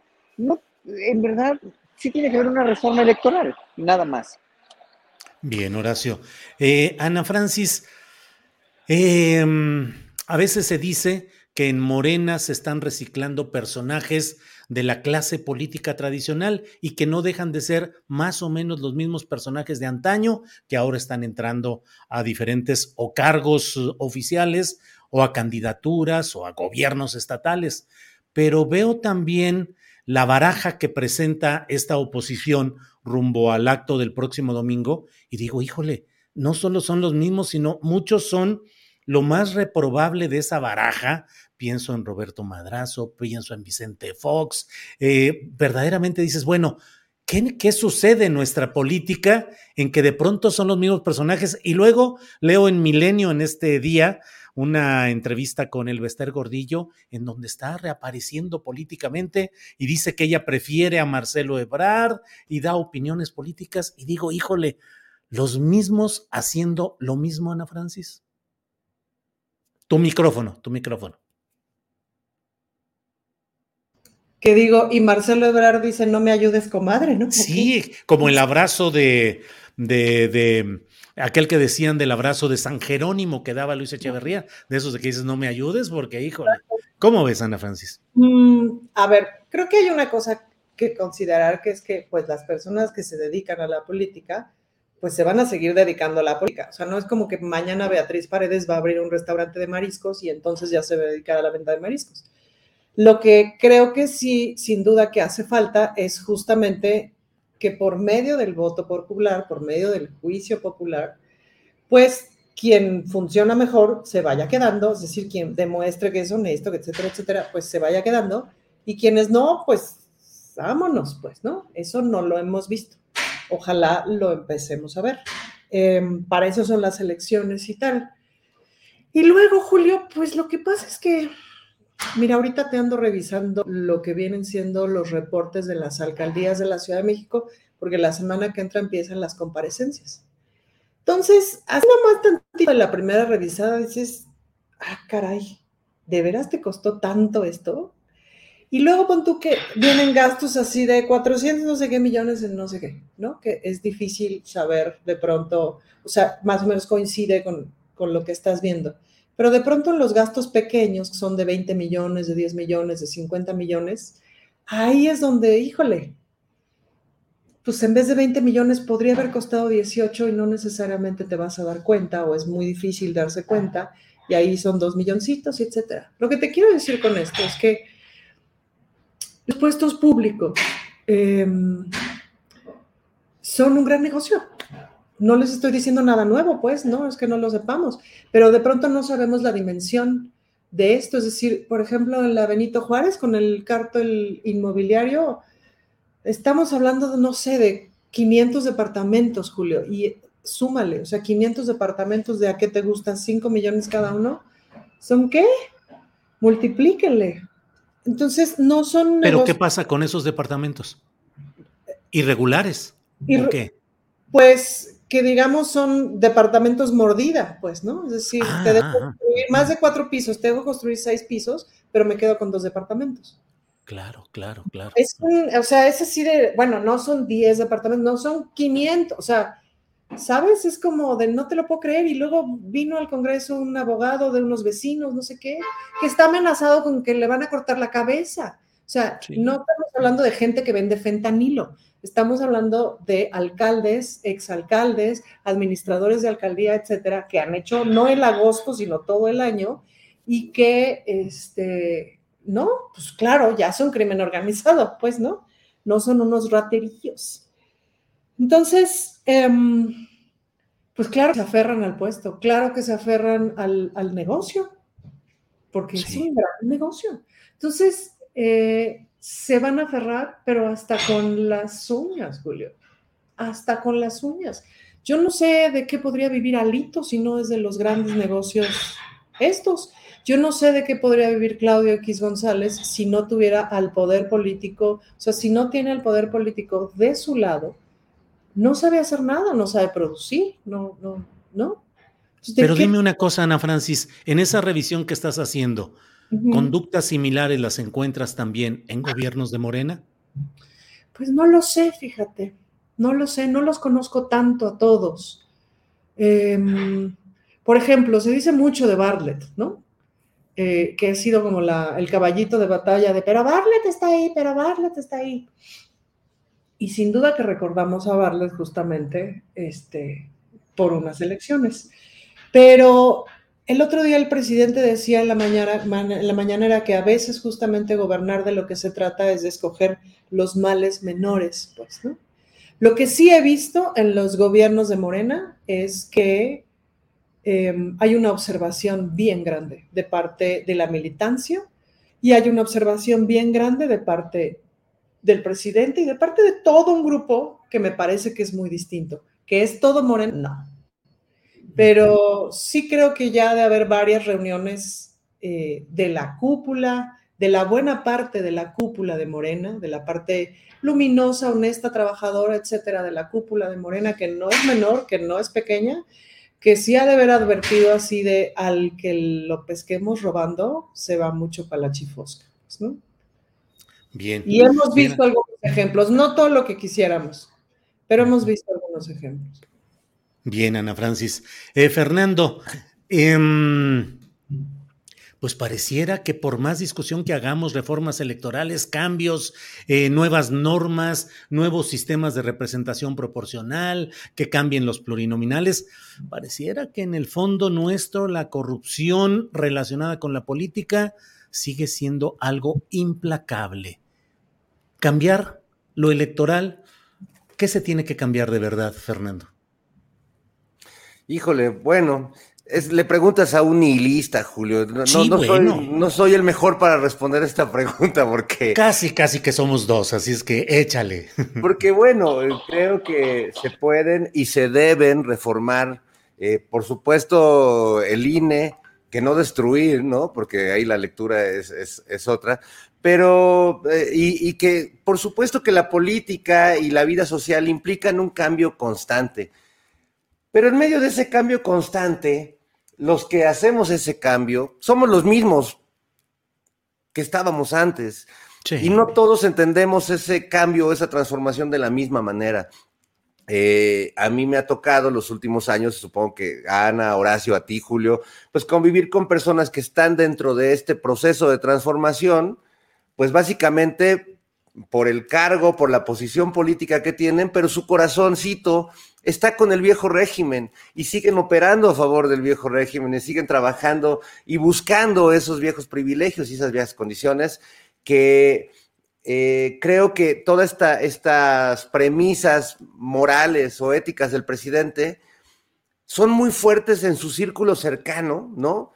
Eh, esta austeridad radical, esta honestidad radical, este compromiso, esto casi como de misión religiosa, pero conforme se va ampliando, digamos, esa, esa, onda expansiva de poder, se va diluyendo también esas condiciones o esos principios éticos, tanto en el gobierno como dentro del propio partido en el poder. Y bueno, justo venimos hablando de eso con, con Ana Francis y creo que pues es eh, hay algo también dentro de todo irremediable. Por eso a mí el discurso de los puristas y de estos que salen a la calle o que van a salir ahora rasgándose las vestiduras y queriendo que todo sea perfecto, pues no, la política es el territorio de, lo perfectible, de, donde justamente hay fallas, de donde nos enfrentamos unas ideas con otras y bueno, pues eso, eso es es tremendo, pero también es parte de nuestra vida, de nuestra vida comunitaria. Y yo nada más quisiera eh, añadir algo, eh, un déjà vu, levanto la mano como nos fregatu, porque este, quisiera hablar un poco de, lo que mm, mencionaba sobre José Waldenberg como el único orador. Fíjate que a mí, la verdad, lamento porque le tengo respeto a, Pepe Waldenberg, he platicado muchas veces con él, ha sido siempre muy generoso para, para poder conversar. Sé que es un, maestro que está en su cubículo, en la facultad, que se dedica a la academia, pero siento que de alguna manera desde hace tiempo uh, ha sido utilizado por, ciertos intereses que no son precisamente, ni creo que sean los que él, los que él eh, promueve. Más allá de que tenga diferencias y tenga sus puntos de vista, creo que se ha comprado un poco este discurso paranoico de, de algunos de sus amigos y yo no sé si, si Pepe Goldenberg eh, esté consciente de que en realidad él está hablando a nombre pues de Claudio X y de Latinus y de Loret y de eh, Carlos Alasraqui, ¿no? Y de Lili Telles y de todos estos intereses, la verdad, oscurísimos que están eh, además manipulando el tema de la reforma electoral diciendo que se quiere acabar con el INE y con la democracia y que en realidad están defendiendo pues algo que solo, solo ellos, un molino de viento que solo ellos ven. Yo no sé si, si, si Goldenberg sea consciente de los personajes que va a representar con esas palabras y de los intereses que va a representar con esas palabras. Yo creo que su trayectoria académica y el respeto que le tenemos muchos por, por, su, por su ser cotidiano, mm, no se, no se merece eh, ser expuesto en, en, una marcha que no sé por qué a mí no, no, me genera mucha, mucha confianza y entiendo que hay mucha gente que va muy enojada y que va también muy manipulada en términos informativos eh, y bueno, pues todo, qué bueno que salgan, que, que, se expresen. Ojalá lo hicieran pues a partir de criterios eh, pues más claros. Espera, no, no, quisiera pensar que Waldenberg tratará de matizar un poco todos estos exabruptos de, de la desaparición del INE, ¿no? Que, que haya leído por lo menos la reforma, porque bueno, le conozco y sé que es un tipo que tiene rigor académico, pero va a ganar el rigor académico a la pasión política de estos tiempos, Julio. Esa es la pregunta. Esa es la pregunta, misma que no está en estos momentos Horacio Franco porque anda en problemas en Miami, donde se está disfrutando. El, sí, Ana Francis. quisiera agregar algo porque esta semana en el Congreso estuvo entretenidito. El, el, marketing de la semana fue el asunto de quieren abaratar todo, ¿no? La democracia, etcétera, etcétera. ¿no? Entonces, pues ya te discuten mucho el asunto del presupuesto y eh, en función de eso, pues, ¿no? Como que tratan de mercadear que desde la propuesta de la cuarta transformación todo tiene que ser barato. Pues no tiene que ser barato, pero no hay que tirar el dinero, ¿no, Julio? O sea, les decía yo a la bancada panista, sus camionetotas de ocho cilindros, porque nos estacionamos en el mismo estacionamiento, pues salen el doble cara que, que, las camionetotas de cuatro cilindros, ¿me explico? Son puntos de vista, pero si la gasolina la está pagando los impuestos de la gente, pues ¿qué creen que sea lo más conveniente? Etcétera, etcétera, etcétera, ¿me explico? Y ahí es donde luego como que no existe esta concepción de que de veras no es correcto. No porque los consejeros no sean muy chipocludos, segura, pon tú que sí. Y sus, todo su personal y todo su aparato seguramente es gente muy capaz y muy trabajadora. Pero si el salario mínimo en México, es decir, en la Ciudad de México por lo menos es de 5.250 pesos al mes, pues si es un tantito inmoral que ganen 250 mil pesos más sus respectivas prestaciones, etcétera. Si todo mundo, o, o, o, sea, ¿por qué tendrían que tener un seguro, médico, un seguro de gastos médicos cuando el resto de los empleados del gobierno tenemos ISTE? Pues, ¿Por qué? ¿Cuál es la lógica? ¿Dónde está la justificación? Eh, y como que de pronto esa idea nadie habla de eso, ¿no? En términos de, o sea, de toda esta banda de la oposición, eso no lo, no lo ven. Uh -huh, uh -huh. No ven esta grave. Qué Bien, raro. Ana Francia. Pues sí, pues sí, así sucede. Eh, bueno, parece que ya está disponible. Ya, ya estoy. Ya está, ya Horacio. Horacio. Eh, en otra colocación, según me parece, ya. Esperemos Ay, que todo de, esté. de verdad, de verdad, de verdad. este, de repente me parece una E en mi teléfono en vez de 4G, me parece una E, así que es como, como del internet de tiempos de las cavernas. Entonces me tuve que mover a otro lugar, pero en fin, está medio difícil aquí. Parece increíble, ¿eh? En Estados Unidos está increíble. Y además, en fin, además carísimo todo, pero bueno. bueno, Horacio, eh, estamos hablando sobre este tema de eh, qué tanto, qué opinas sobre la mentalidad de quienes van a marchar. Digo, no, no estamos hablando de un análisis clínico, pero en general, ¿te parece que quienes marchan y se van con esta defensa del INE lo hacen en su mayoría por autenticidad de análisis propio o que aprovechan las circunstancias o que son manipulados o que tienen otras intenciones. ¿Qué crees sobre esa masa indefinible en lo general? Pero bueno, ¿qué rasgos percibes ahí, Horacio? O sea, es todo, todo lo que acabas de decir. O sea, es gente que no analiza políticamente hablando, socialmente hablando, filosóficamente hablando lo que, lo que necesita este país. Es gente que solamente ve México de un lado. Oyendo ayer a una, a una, una señora Junco de la Vega, se llama, se apellida, no sé si sea legisladora, eh, oyendo, sus argumentos, pues, ¿no? Eh, es, es, en verdad siniestro cómo piensan, porque solo lo ven de un lado, viven en otro país, viven en otra realidad, como decía la Francis ahorita, ¿no?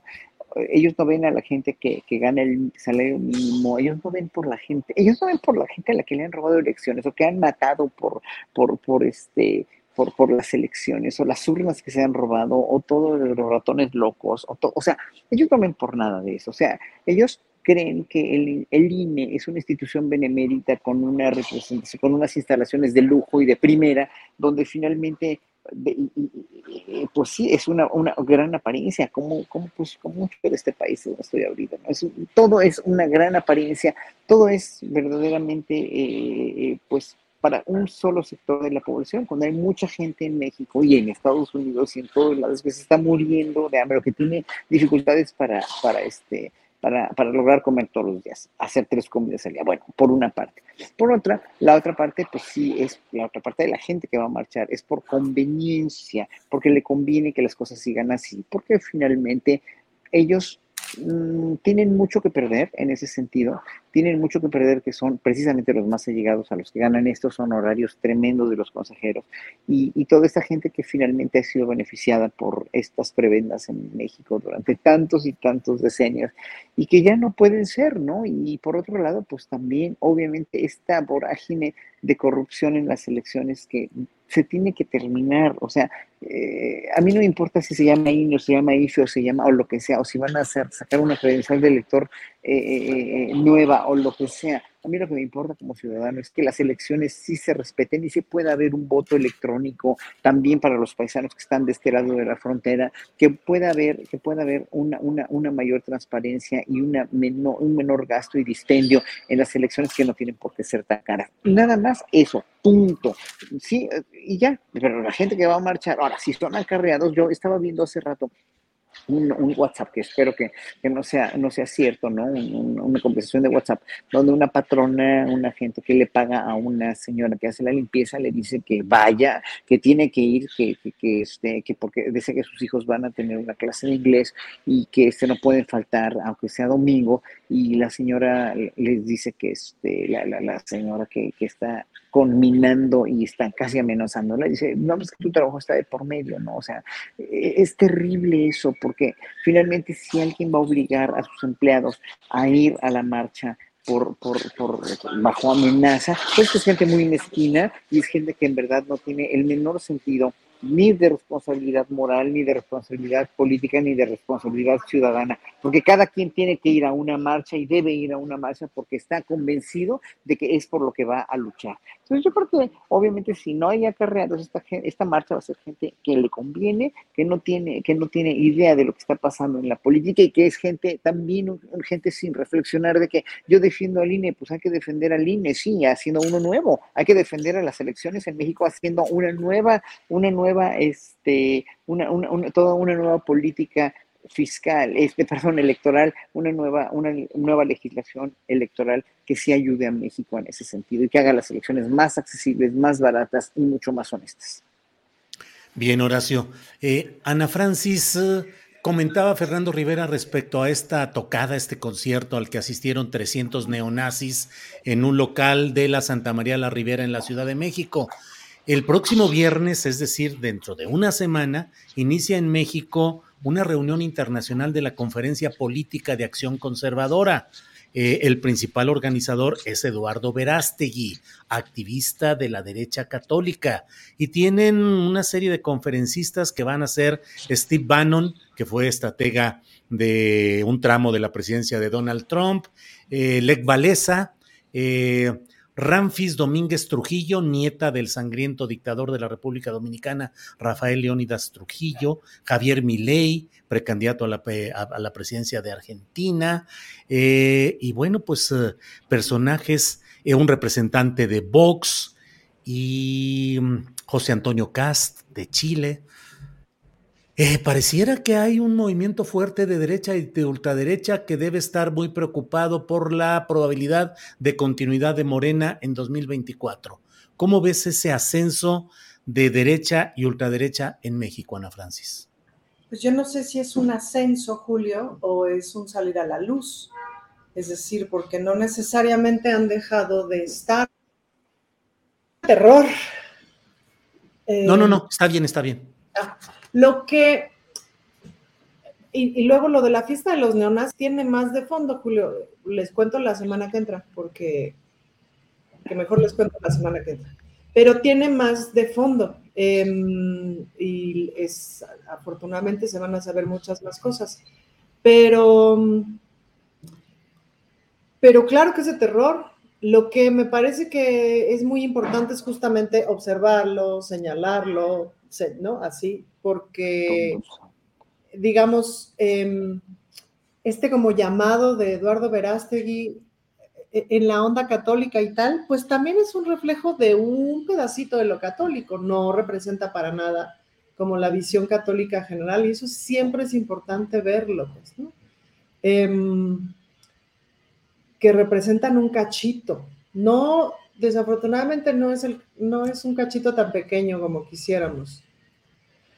Ay, pues qué te digo, Julio, yo no sé si corresponde a que siempre después de una crisis mundial el conservadurismo vota, vota de forma eh, exponencial. Pasamos una pandemia, no fue nada sencillo en ningún lugar del mundo y una amiga terapeuta, por ejemplo, me contaba que una de sus pacientes le decía, el COVID es culpa de que las mujeres lesbianas están adoptando niños.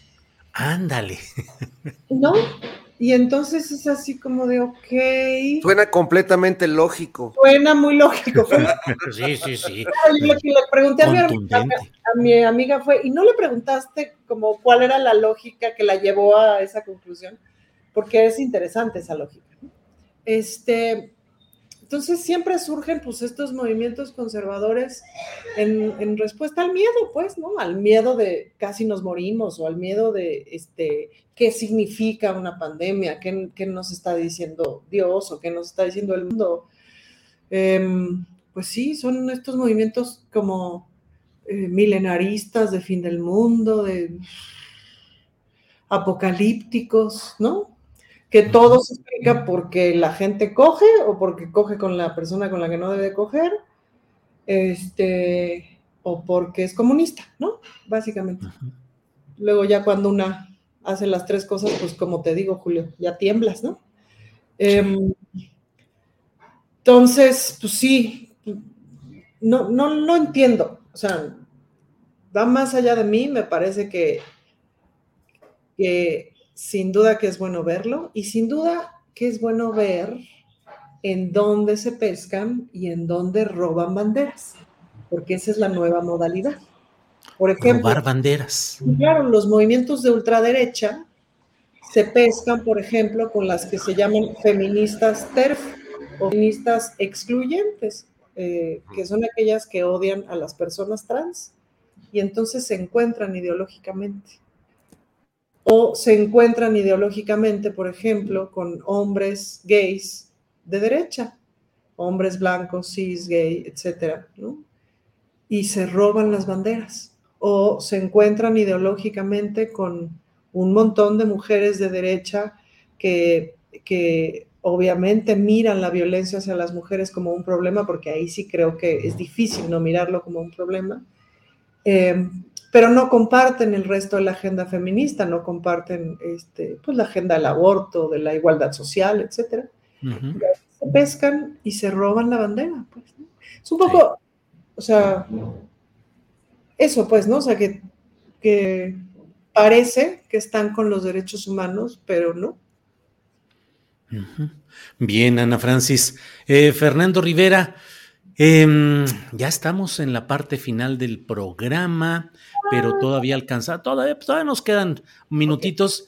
Eh, Fernando Rivera, mm, ¿crees que el presidente de la República, con sus alocuciones constantes a lo largo de esta semana en la mañanera, le dio más tribuna y más relevancia a esta marcha del domingo o que hace bien en decir las cosas con claridad de su pensamiento respecto a estos sucesos, Fernando? Bueno, hace lo, que hace, ¿no? O sea, no, no, ahora sí que no, no hay manera, ya, ya sabemos eh, este espíritu siempre de confrontación, de provocación, pero a la vez, pues no, creo que haya mayor promotor de esta marcha que el presidente López Obrador. Les, les este, despejó el zócalo, los invitó a zócalo, hasta coreó, zócalo, zócalo. Los, los, los otros se sintieron como ofendidos y dijeron, no vamos a ir al zócalo este, no queremos esa foto en el zócalo de, ver cuántos somos en ese espacio tan grande que, pues el presidente y este movimiento sí ha llenado. Entonces, bueno, yo creo que ahí este, hay, una cosa interesante que no se había visto, ¿no? Yo nunca había visto que un presidente pues estuviera promoviendo y asusando a la gente a que marche, pero en el fondo pues creo que tiene que ver con un espíritu demócrata al final eh, y que creo que pues así tiene que ser este diálogo eh, social y esta confrontación. Eh, efectivamente, nadie tenemos por qué pensar igual que el otro, cada quien habla como le va en la feria, cada quien tiene una historia diferente, eh, algunos hemos vivido la desigualdad o racismo o clasismo, otros en su vida lo han padecido, algunos sienten que hasta han padecido racismo a la inversa. Este, yo creo que eso ha de estar pensando algunos consejeros del INE que no los quieren por, por güeritos y por por este, burlarse de, de otros sectores de la sociedad, como lo hizo Lorenzo Córdoba, ¿no? Y como lo han estado recordando ahora eh, con mucha convicción. Así que bueno, a mí me parece, pues que el presidente no puede hacer más, más que lo que él hace, que es, pues ya, eh, rendirle tributo un poco al personaje que él ha creado político. Yo no sé si esté bien o esté, no, no, no creo que sea lo ideal, pues estarles diciendo cretinos y farsantes y todo, creo que les da pues elementos hasta de, orgullo eh, a su movimiento, pero bueno, eh, eso es la vida democrática, eso es lo que queremos, o sea, al final creo que hay otras vías que hemos visto que justo son las que promueven también estos grupos neonazis o estos grupos radicales de derecha anti, antiderechos, eh, que es lo que no debemos permitir como sociedad y no confundir lo que hacen estos grupos con, libertad de expresión, porque ellos siempre apelan a que son censurados y en realidad están promoviendo el odio. Salgamos todos a las calles y tomemos ese espacio y expresemos lo que tenemos que decir. Y bueno, pues que, se vayan sumando adeptos a las ideas y a, las propuestas que, que pues, nos sirvan más como sociedad. Bien, Fernando. Horacio Franco, eh, ¿qué esperas el lunes después de esta marcha? ¿Cómo esperas que estén las cosas? ¿Y qué esperas respecto a la reforma electoral? ¿Qué agregados, qué propuestas, qué te gustaría que tuviera una, una reforma electoral y qué piensas que va a pasar el lunes después de la marcha? No creo que pase nada después de la marcha. Digo, lo, la, la, cuestión de la votación en, en, la Cámara de Diputados y luego en el Senado sobre esta marcha, sobre esta, este, sobre esta reforma electoral, se va a hacer, se va a hacer y, espero que, pues tiene, tienen a todo Morena y tienen a la mitad del PRI, me parece, ¿no? Entonces, obviamente espero que salga, obviamente espero que, que, que aunque con sus reservas pueda llegar a salir, pueda salir a modificarse algo, ¿no? Te digo, yo también tampoco estoy de acuerdo con que los partidos políticos sean los que vayan a nombrar a todos los candidatos, porque entonces a los candidatos independientes les dejan muy poco margen. Pero bueno, eh, obviamente ahí ojalá que haya alguna, alguna cuestión que, que pueda en un momento dado no contravenir, pero sí suplementar, complementar esta, esta reforma, ¿no? Pero de qué es necesaria, es necesaria porque ya no puede soportar, o sea, así como, como, como no podemos, ya no podemos soportar con los gobiernos anteriores, con los partidos anteriores, con la forma de gobernar anteriores, que eran una dictadura por debajo de la mesa, pues esta también fue una dictadura electoral por debajo de la mesa, aunque no nos guste o no, le guste a mucha gente o no, es lo que no entiende la gente que va a marchar, pero después de la marcha, pues yo no espero, yo no espero, este, no espero nada nuevo, ¿no? Nada, nada, nada nuevo, porque finalmente van a seguir vomitando bilis, van a seguir vomitando mentiras, van a seguir total y absolutamente de, de, este, ¿cómo se, este, siempre defenestrando, ¿cómo se llama este verbo? Se me fue, siempre calumniando todo lo que haga AMLO, están en contra de todo lo que haga Andrés Manuel López Obrador y su gobierno y su gabinete, y, este país siempre va a estar hecho una desgracia desde que lo tomó Andrés Manuel cuando obviamente sabemos que no es cierto, ¿no? O sea, sigue viviendo su propia mentira, su propio mundo paralelo, hasta donde, hasta donde lleguen. Eh, lo importante es que no se haga ningún golpe de Estado, ningún golpe militar, y eso, es, por eso está Andrés Manuel tan, tan, este, yo creo que está tan, tan, tan, tan en, de plácemes con el ejército y el ejército con él, porque finalmente no conviene que haya ningún golpe de Estado eh, eh, militar para nada, ¿no? Entonces, esta gente tampoco tiene el poder para hacer asequible, dijéramos, un golpe de Estado a México, por, mucho que se reúna la derecha aquí, que sí es aterrador, que sí es aterrador los neonazis, pero siempre han existido, o sea, siempre han existido y están, como dijo bien Ana Francis, ¿no? O sea, eh, ahorita están, están saliendo a la luz, están saliendo del closet, pero finalmente siempre han sido igual, siempre ha sido lo mismo, siempre han existido. Antes tenían más privilegios, antes, eh, antes no era tan, tan de mal ver, no era tan mal visto ser un derechista, ser un, este, un, este, una persona de derecha, siempre fue malo ser neonazi. Ahora es muy chistoso lo que pasó en las Naciones Unidas hace una semana cuando México se abstuvo de, de, votar, ¿no? En, esto, en esto que, este, fue, una votación para, este, precisamente vetar a, que los países se manifiesten en pro de, avalar el nazismo, ¿no? El fascismo. Y entonces México votó en, en, en este, en, en, abstención, se abstuvo. Cuando, cuando pues muchos, eh, eh, ahora, de, Europa, me, sorprende que hayan dicho, no, no, no, pues no estamos a favor. Yo creo que, que, por defender la libertad de expresión o por defender a sus gobiernos de derecha, que está cada vez más recalcitrante en Europa, ¿no? Y, este, en fin, o sea, países como Holanda y Bélgica y Alemania votando eh, porque finalmente no se repruebe, no se repruebe eh, eh, el apoyo al, nazismo o al fascismo está tremendo. Cuando en 2021 esta votación, en esta votación solamente dos países votaron a favor, que fue, fue Ucrania y fue Estados Unidos. ¿no? Bueno, Estados Unidos no me sorprende nada, ¿no? Aunque estoy aquí en Estados Unidos, de veras, de este país no me sorprende nada. Perdón, pero de los países europeos, pues sí, obviamente me, me, me, sorprende mucho, pero de México que se haya abstenido, no, no tengo idea por qué, pero bueno, eh, eso quiere decir que las derechas, los fascismos, los neonazismos, todas estas cuestiones ya este, tan temidas antes, tan de mal, tan de, malas costumbres, dijéramos, tan denostados antes, pues están normalizándose ya y están en un momento dado siendo parte del bagaje político, del bagaje cultural, del bagaje este, social, del bagaje, eh, eh, ¿cómo se llama? Este, de todo el bagaje internacional y pues nos tenemos que vivir acostumbrados a, acostumbrados a tolerarlos, lo cual nos da mucha pena, pero finalmente ahora sí es cuando debemos estar más unidos como gente de izquierda o gente por lo menos que, que ve en la democracia una salida y no, y no en dictaduras ni de derecha ni de izquierda. Bien. Eh, Horacio, pues eh, gracias. Estamos exactamente en el momento de darle las gracias a Canal 22 que transmite, retransmite esta mesa del más allá rápido con Fraudestein, que ya está ahí saludando, listo para este domingo. Fraudestein. Y por acá abajo ¡Oh! Soy ¿Cómo va? en realidad a así. Ah.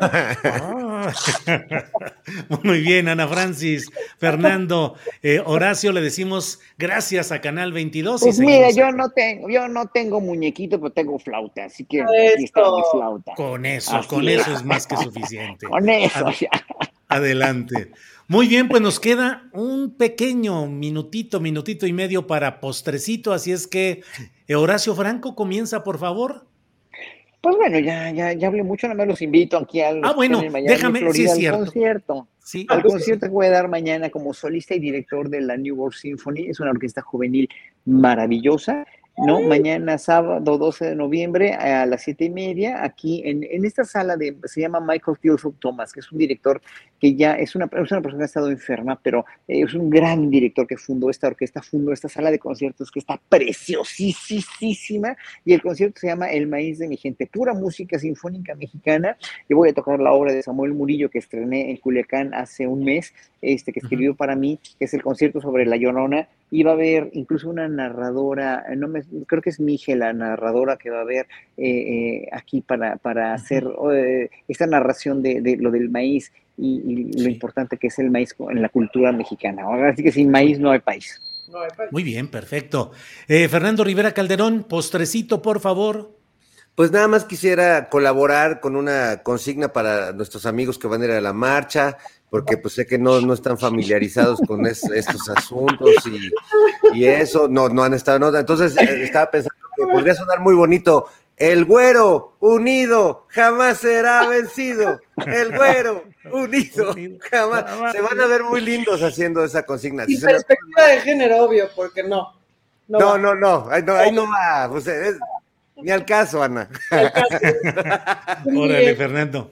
Gracias. Oye, debe, debe, ser la consigna, creo yo que el INE no se toca. Así, creo yo que el INE no se toca. Criollo que el INE no se toca, órale. Ana Francis, postrecito para ir cerrando, por favor. Ay, Julio, pues es que yo les quería contar sobre las lunas de la Ciudad de México, pero mejor la semana que entra, porque me voy a tomar como cuatro o cinco minutos. Mejor la semana que entra les cuento, porque es una gran cosa que hay en la Ciudad de México. Y nos cuentas de lo de el lugar este. Sí, eh, sí. Así es. Bueno. Ya, entra ya les contaré. Bueno, pues muchas gracias a los tres. Gracias eh, Horacio, gracias Fernando, gracias Ana Francis. Nos vemos la próxima semana. Hasta luego. Gracias. Gracias. Adiós. Bueno, pues ha sido la mesa del más allá y no se vaya porque tenemos recomendaciones de fin de semana y vamos de inmediato con María Hahnemann, que tiene aquí su sección. Adelante, por favor. Hola Julio, ya es segundo viernes de noviembre y en muy poco tiempo arrancan los conciertos y musicales navideños. Y una primera recomendación que no es de Navidad pero sí de fin de año es el concierto que se hace este 24 de noviembre en el Auditorio Nacional, el magno evento de cultura comunitaria Tengo un sueño, donde se presentan niños y jóvenes de todos los semilleros creativos del país. La entrada es un juguete en buen estado y que no necesite pilas, o bien un peso. Vayan por sus boletos, donen un juguete para los niños y niñas. Es un espectáculo increíble. Y dentro del marco del Festival de Música de Morelia, la Orquesta Filarmónica de Jalisco presentará el domingo 12 a las 12.30 horas su programa 6 de esta temporada, con los cantantes Jane Sung y Jin Hin Yap, bajo la dirección de Juan Montoya, con obras de Mozart, Donizetti, Puccini y Bizet. Boletos en las taquillas del Gran Teatro de Gollado y en Ticketmaster. Y ya que andamos hablando de cantantes, recuerden que el tenor Ricardo Calderón junto al pianista Miguel Huertas darán un recital llamado Con Amores España, canciones de concierto y romanzas de zarzuela, este sábado 26 de noviembre a las 7 de la noche en el Auditorio Blas Galindo del Senart. Boletos en Ticketmaster y taquillas del Senart. Y les tengo una sorpresa. Hoy estará en entrevista la gran violinista Shari Mason, que será la solista la próxima semana de la Orquesta Sinfónica de Minería este 16 en la Sala Nezahualcóyotl. Maestra, muchas gracias por tu tiempo, qué honor. María, yo feliz de estar aquí, gracias a ti por el espacio. Cuéntanos de sus presentaciones de la próxima semana. Pues vamos a tener un concierto bellísimo, inspirado en la literatura musical rusa. Empieza con una obertura de Mussorgsky, después viene uno de mis conciertos favoritos de violín, una de las obras que más disfruto tocar, que es el primer concierto de Prokofiev para violín orquesta, y después la orquesta termina con la cuarta sinfonía de Tchaikovsky. Es un programa maravilloso, es el día miércoles 16 de noviembre a las 8 de la noche, en la sala de Nezahualcóyotl. Perfecto, maestra, un concierto muy complejo, ¿no? Mira, te voy a hablar del de Prokofiev, que es el concierto que yo voy a tocar de solista, es, sí, es una obra muy virtuosa, es una obra difícil. Eh, Prokofiev la escribió con un gran violinista en mente, que era Kohansky. Eh, sin embargo, vaya, el segundo movimiento, por ejemplo, es increíblemente difícil, es muy virtuoso, es rapidísimo, es vivachísimo, así, así está, está escrito en la partitura, eh, pero es lleno de colores, y es, es, es, una, es como sonidos que van volando por todos lados, por toda la orquesta, estás escuchando, estás escuchando estos, estos colores, estas eh, intervenciones fugaces de todo el mundo, mientras el violín está allí haciendo maroma y media con el instrumento. Sin embargo, creo que mucho más allá de la complejidad técnica y lo virtuoso que es, que es este concierto, para mí lo más especial es que es una obra con muchísimos colores, con mucha fantasía, es una obra, eh, el compositor juega muchísimo con la tesitura de los eh, contrastantes de diferentes instrumentos en la orquesta. Cuando el violín está aquí en las alturas, tienes un solo de tuba, por ejemplo, en el tercer movimiento. Eso es no es muy común tener un solo de tuba en un concierto de violín. También eh, la parte de fagot es muy importante. Las violas tienen un papel protagónico en todo el concierto. Si, si te pones a pensar qué instrumentos tienen este diálogo con el violín, que es con el violín solista, más importante son voces intermedias, voces graves. Y eso, el contraste que crea en el color, en el con los registros tan distintos de los instrumentos, es maravilloso. Y hay algo en particular que siempre repito de este concierto. Me parece que me parece mágico. Eh, es la primera vez que yo en una partitura encontré que el compositor ponía aparte de todas las indicaciones que tiene musicales eh, en el andantino, que es el primer movimiento, pone piano y abajo pone soñando. Para mí, eso es lo que describe el concierto, es, es, es un sueño y cada quien tiene sueños distintos y cada quien va a interpretar ese sueño de diferente manera.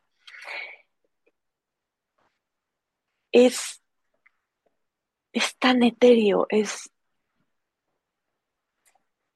El principio del concierto siempre me cuesta trabajo en contar palabras para describirlo, es crea una atmósfera el compositor. Em, y el violín entra dentro de ese color, donde nada más entran las violas. El concierto empieza solamente con violas. Y después entra el violín soñando sobre esa atmósfera que crean las violas. Esa misma, es ese mismo tema con el que abre el concierto, es con el que cierra el primer movimiento y curiosamente con el que termina de nuevo el concierto en el tercer movimiento. Entonces esto hace que sea una obra muy redonda, muy completa. Eh, es un solo discurso. Me parece me parece fantástico el concierto. A mí me encanta. ¿Qué, qué más te puedo decir? Suena muy padre. Y bueno, maestra, ¿qué más viene? ¿Qué más viene? Después la orquesta toca la cuarta sinfonía de Tchaikovsky, que es una de las obras de repertorio clásicas y además además de ser una obra de las más importantes para, para cualquier orquesta, es una de las obras más amadas para el público de la misma forma, ¿no? Las trompetas, los metales, cómo empieza con, esa, con esa introducción de, de, metales, ¿no? pam, pam, pam, pam, pam, es de una fuerza impresionante. Después de que viene soñando con el Prokofiev, el intermedio y ahora sí entra la orquesta con todo. Y el último movimiento, bueno, es virtuosísimo, es rapidísimo, dificilísimo y muy divertido y vale la pena ir al concierto. Es muy, muy bonito el programa. Súper, pues un abrazo enorme, maestra, muy admirada en esta sección. Mucho éxito y muchas gracias. Muchas gracias a ti, María, y los esperamos el miércoles a las 8 de la noche en la sala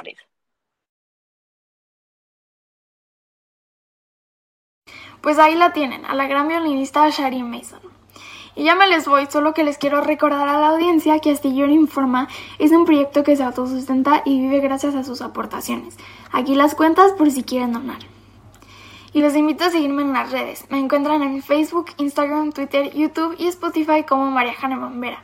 Les deseo a todos un feliz y musical fin de semana. Y si tienes un sueño, no te rindas. Bien, pues gracias, gracias a María Hahnemann. Y vamos enseguida con Jesús Taylor, cinéfilo, que ya está por aquí para recomendarnos series, películas, lo que él desee. Jesús Taylor, buenas tardes. Buenas tardes, querido Julio. Un abrazote a toda la audiencia. No, pero va a ser lo que tú desees. Ah, bueno, otra perfecto, vez. a ver, otra vez. Te pongo película o serie. Serie. Serie. Ya sabes que casi no recomiendo, así que hay que aprovechar la oferta del buen fin, yo creo. Sí, sí, del buen fin. ¿Eh? Oye, Julio, pues mira, déjame ponerte aquí la, serie. Ahí está esta serie que me pareció divertida, entretenida, ingeniosa. Es una serie británica que se llama, bueno, aquí están viendo aquí el, el título, Desde dentro es el título adaptado al español y el título original en inglés es Inside Man. Hay que ponerse abusado porque hay una película de hace algunos años con Denzel Washington y Clive Owen que también se llamó Inside Man, pero si la buscan en español, desde dentro no van a tener problemas. Es una serie de solo cuatro episodios. Yo creo, porque así está hecha la serie, cuando la terminan de ver estos cuatro episodios, saben que lo más posible es que continúen otra temporada después. Está específicamente su final para eso. Pero estos cuatro capítulos de duración de una hora cada uno, se los echo uno rápido. Y digo ingeniosa, dije ingeniosa, porque pues es una serie que si bien eh, habla sobre crímenes, no tiene este tono oscuro, ¿sabes? Llega algunos momentos hasta ser un tanto, no diría divertida, pero tiene sus ocurrencias ahí. Y se da en dos, eh, en dos ubicaciones geográficas. La primera es en los, bueno, en Inglaterra y también la segunda en los Estados Unidos. En los Estados Unidos hay un hombre que está preso, eh, está sentenciado a muerte, de hecho, pero desde dentro, por eso el título, eh, de la cárcel, resuelve casos. El director de, la, de la cárcel le permite que lleguen personas, le expongan unos casos y los resuelve de una manera ingeniosa. Es un tipo muy inteligente, es una persona que tiene un doctorado en, medicina forense y es muy intuitivo. Eh, es así como un Sherlock Holmes, pero este está en la cárcel y resuelve desde ahí adentro, con la información que le dan, logra resolver algunos casos.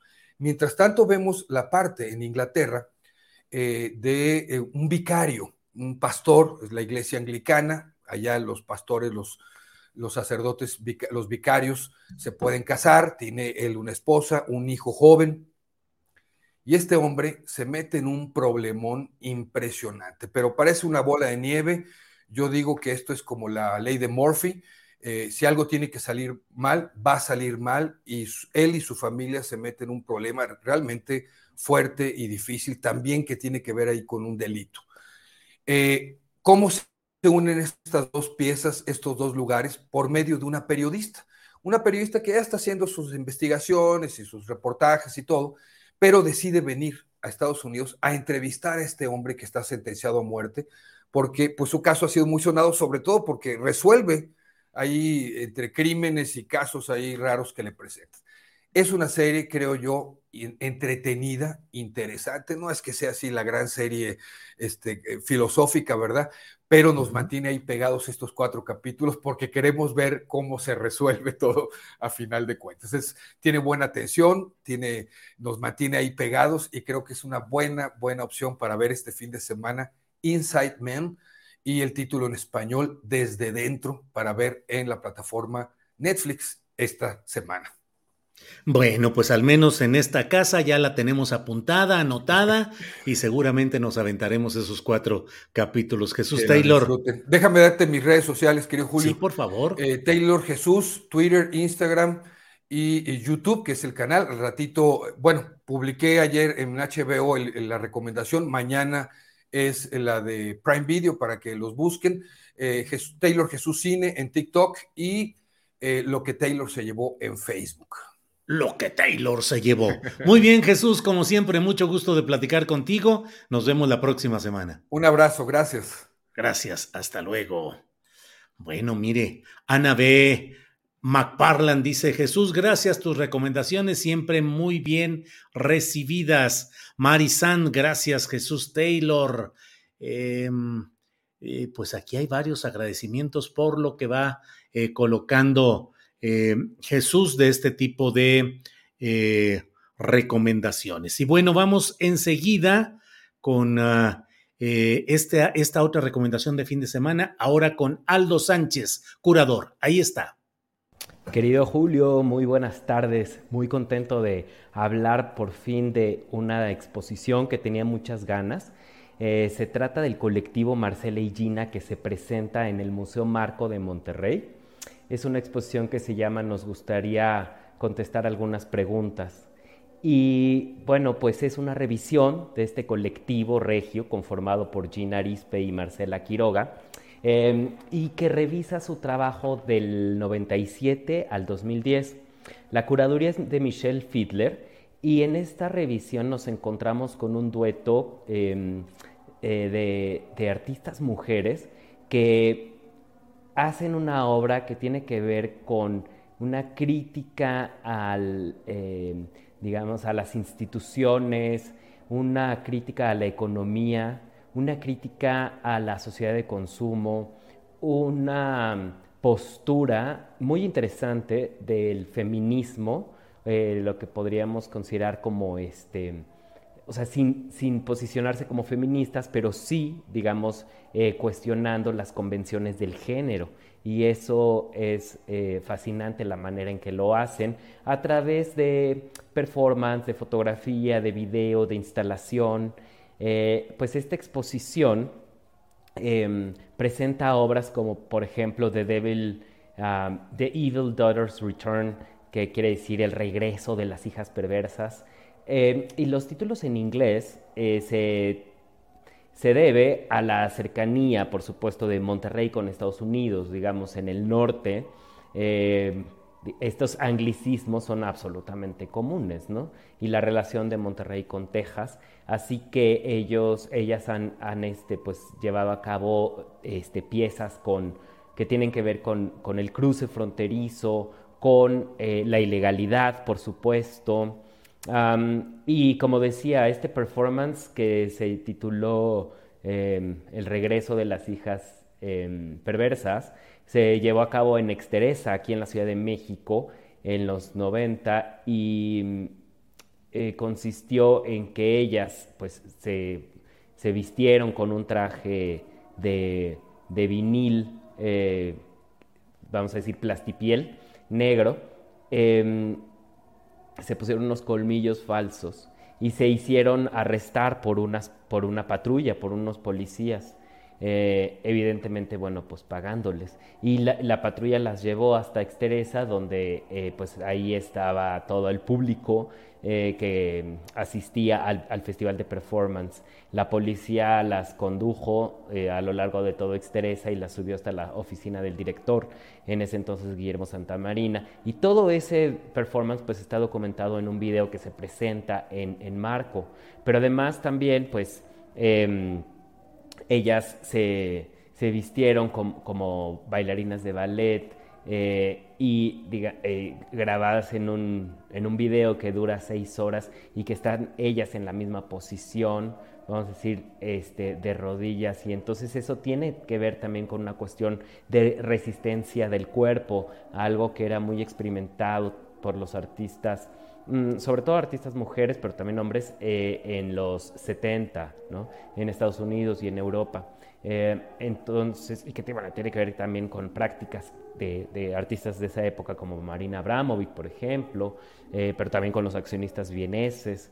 Entonces, em, esta exposición pues, se presenta hasta febrero y está en el Museo Marco. El Museo Marco, bueno, pues está en, en plena macroplaza en la calle de Suazua y Padre eh, Jardón. ¿no? Entonces, bueno, pues el, museo abre de martes a domingo. Em, de 10 a 6, el costo es de 90 pesos. Hay tarifa reducida para maestros INAPAM estudiantes de 60 pesos, pero además los miércoles y los domingos em, la entrada es gratuita. Entonces, esta es una curaduría de, em, de Michelle Fiedler y pues es una exposición que vale muchísimo la pena ir porque eh, es una perspectiva muy, muy, muy fresca acerca de todas estas temáticas que, mencionaba. Em, y sobre todo que no es una obra panfletaria, no es una obra literal, no es una obra, em, digamos, sí, em, muy obvia, sino es una, es, una obra que reflexiona eh, desde la periferia de, de estas problemáticas, ¿no?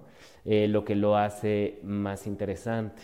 no, no, entra dentro del performance convencional, no entra dentro del, de la este, instalación eh, convencional la última, una pieza que también me gustaría comentar, por ejemplo, ¿no? para que se den una idea del tipo de trabajo de Marcela y Gina, es precisamente la que le da título a la exposición, que se llama We Would Like to Answer a Few Questions, que pues nos gustaría contestar algunas preguntas. ¿no? Entonces, y para ello, pues lo que hicieron fue asistir a la grabación de un programa muy, muy famoso en Monterrey en esos años, en los 90, que se llamó eh, que se llamaba Aficionados, en donde la gente iba a cantar y pues había un jurado y había un ganador y tal, ¿no?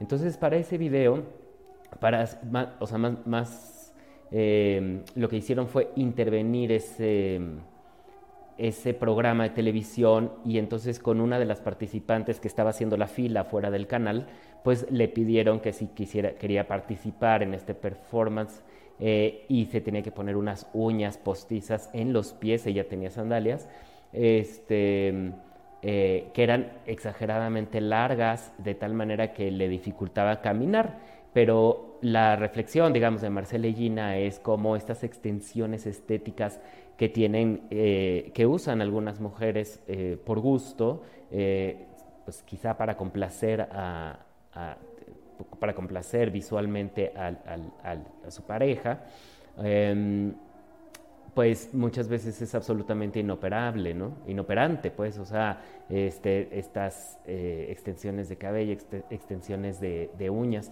Y entonces, pues, esta mujer entra, concursa, gana el segundo lugar y pues es el comentario entre el conductor, las decanes y es una manera muy interesante de hacer arte que, no tiene eh, que ver, eh, insisto, con lo que convencional, los formatos convencionales que, conocemos. Bueno, esta es una revisión de todos estos años en que trabajaron juntas, ahora son artistas individuales y bueno, vale mucho la pena ir a este a Monterrey. Ahora, si están en la Ciudad de México, eh, no se pierdan eh, la exposición de Miguel Calderón titulada em, Materia Estética Disponible, que está en el Museo Tamayo. Miguel Calderón es una de las figuras claves del arte de los 90 en México y, con temáticas que van de la violencia, la corrupción, eh, la crítica institucional, em, a, partir de obras con mucho sentido del humor, con mucho sarcasmo, pero al mismo tiempo pues muy descarnadas, Miguel Calderón nos eh, hace un retrato de la sociedad mexicana a través del arte, em, que, es fotografía, video, actos performáticos también. Y esto se presenta en el Museo Tamayo, que, pues como saben, está ubicado en Paseo de la Reforma, eh, esquina Gandhi, y eh, pues enfrente del Museo de Arte Moderno, para quienes no lo conozcan es una gran oportunidad, y los domingos la entrada es gratuita. Entonces, eh, esas son las dos recomendaciones, querido Julio. Traigo los audífonos porque allá afuera una manifestación que se escucha como si estuviera aquí en la sala de mi casa. Esas son las, las, las ventajas de vivir en el centro histórico. Y eh, pues muchas gracias. Bien, gracias, gracias. Al contrario, gracias por toda esta información. A Aldo Sánchez, curador, ya estamos en la parte final de nuestro programa. Solamente le voy comentando que eh, Samuel García, el gobernador de Nuevo León, veta a Adrián de la Garza, que fue el aspirante a gobernador contra el cual él compitió, para que no sea fiscal de Nuevo León. Dice que no hacerlo, es decir, no emitir este veto, sería una irresponsabilidad de mi parte. Así lo dijo, es lo que plantea. Eh, aquí están, miren, Samuel García. Adrián de la Garza recurrió al abuso de autoridad, espionaje, filtraciones y mentiras para intentar que su partido, el PRI, digo yo, mantuviera Monterrey y ganara la gubernatura y cuarto, porque su llegada a la fiscalía representaría el regreso de la vieja política, de aquellos que durante décadas saquearon a Nuevo León, de quienes necesitan tener un fiscal a modo para garantizar su impunidad y para lograrlo son capaces de cualquier cosa. Así es que aunque el Congreso del Estado de Nuevo León decidiera designar a Adrián de la Garza, al priista, como nuevo fiscal estatal en esa entidad, el gobernador Samuel García dice que no es, y bueno, no deja uno de preguntarse, ah, miren, aquí está otro, les pido a las y los diputados que piensen en Nuevo León, no en sus compromisos políticos, y garanticen un proceso abierto, transparente y público para elegir a los mejores. Bueno, pues no deja de ser una descalificación política que hace el gobernador del estado. A los diputados, al Congreso de Nuevo León, supone que no tendrán la la falta de compromisos, la honestidad política para elegir lo mejor y desde ahora veta al priista. Eso tiene como consecuencias que ya en la propia eh, Cámara de Diputados, el PRI y el PRD estén, en la federal estén solicitando juicio político contra Samuel García. Dicen que por negarle las aportaciones federales a los municipios. Bueno, pues esa es una de las cosas que tenemos aquí ya para ir cerrando nuestro programa. Y em, déjeme decirle, mire, como siempre, el gran agradecimiento a Saed Bonilla, a Saed Bonilla que nos envía un apoyo económico que mucho agradecemos como siempre. Gracias a Saed por su aportación, por su seguimiento. Aquí estamos siempre atentos. Gracias por su aportación, eh, que obviamente... Em, Ángeles dice, muchas gracias a Saed Bonilla por sus cariños. Eh, Omar Gutiérrez dice, a Saed Bonilla el creador te lo tomará y mucho en cuenta, tú lo verás. Bueno, pues sí. Norma Angélica Martínez Pineda, ¿alguien puede bloquear a Eric Ramírez que solo viene a molestar al chat, por favor? Bueno. Eh, Sergio Cawish, eh, a Saed Bonilla, un saludo y bendiciones desde Mérida. Bueno, pues muchas gracias a todos por estas... Eh, eh, por estas aportaciones. Bueno, pues es el viernes 11 de noviembre, son las 3 de la tarde con 27 minutos. Terminamos nuestra eh, emisión de este día, terminamos la semana, nos vemos hoy a las 9 de la noche en la videocharla astillada y el próximo lunes de 1 a 3 en video, en, en, nuestro segmento de Astillero Informa. Si hay algo relevante este sábado o domingo, tendremos la información, podremos tener entrevistas, podremos tener la información que corresponde. Entonces, casi que no me despido porque segurito que sábado y domingo algo tendremos que compartir. Por hoy, gracias a la audiencia, gracias a Tripulación Astillero, gracias a todos ustedes. Nos vemos pronto.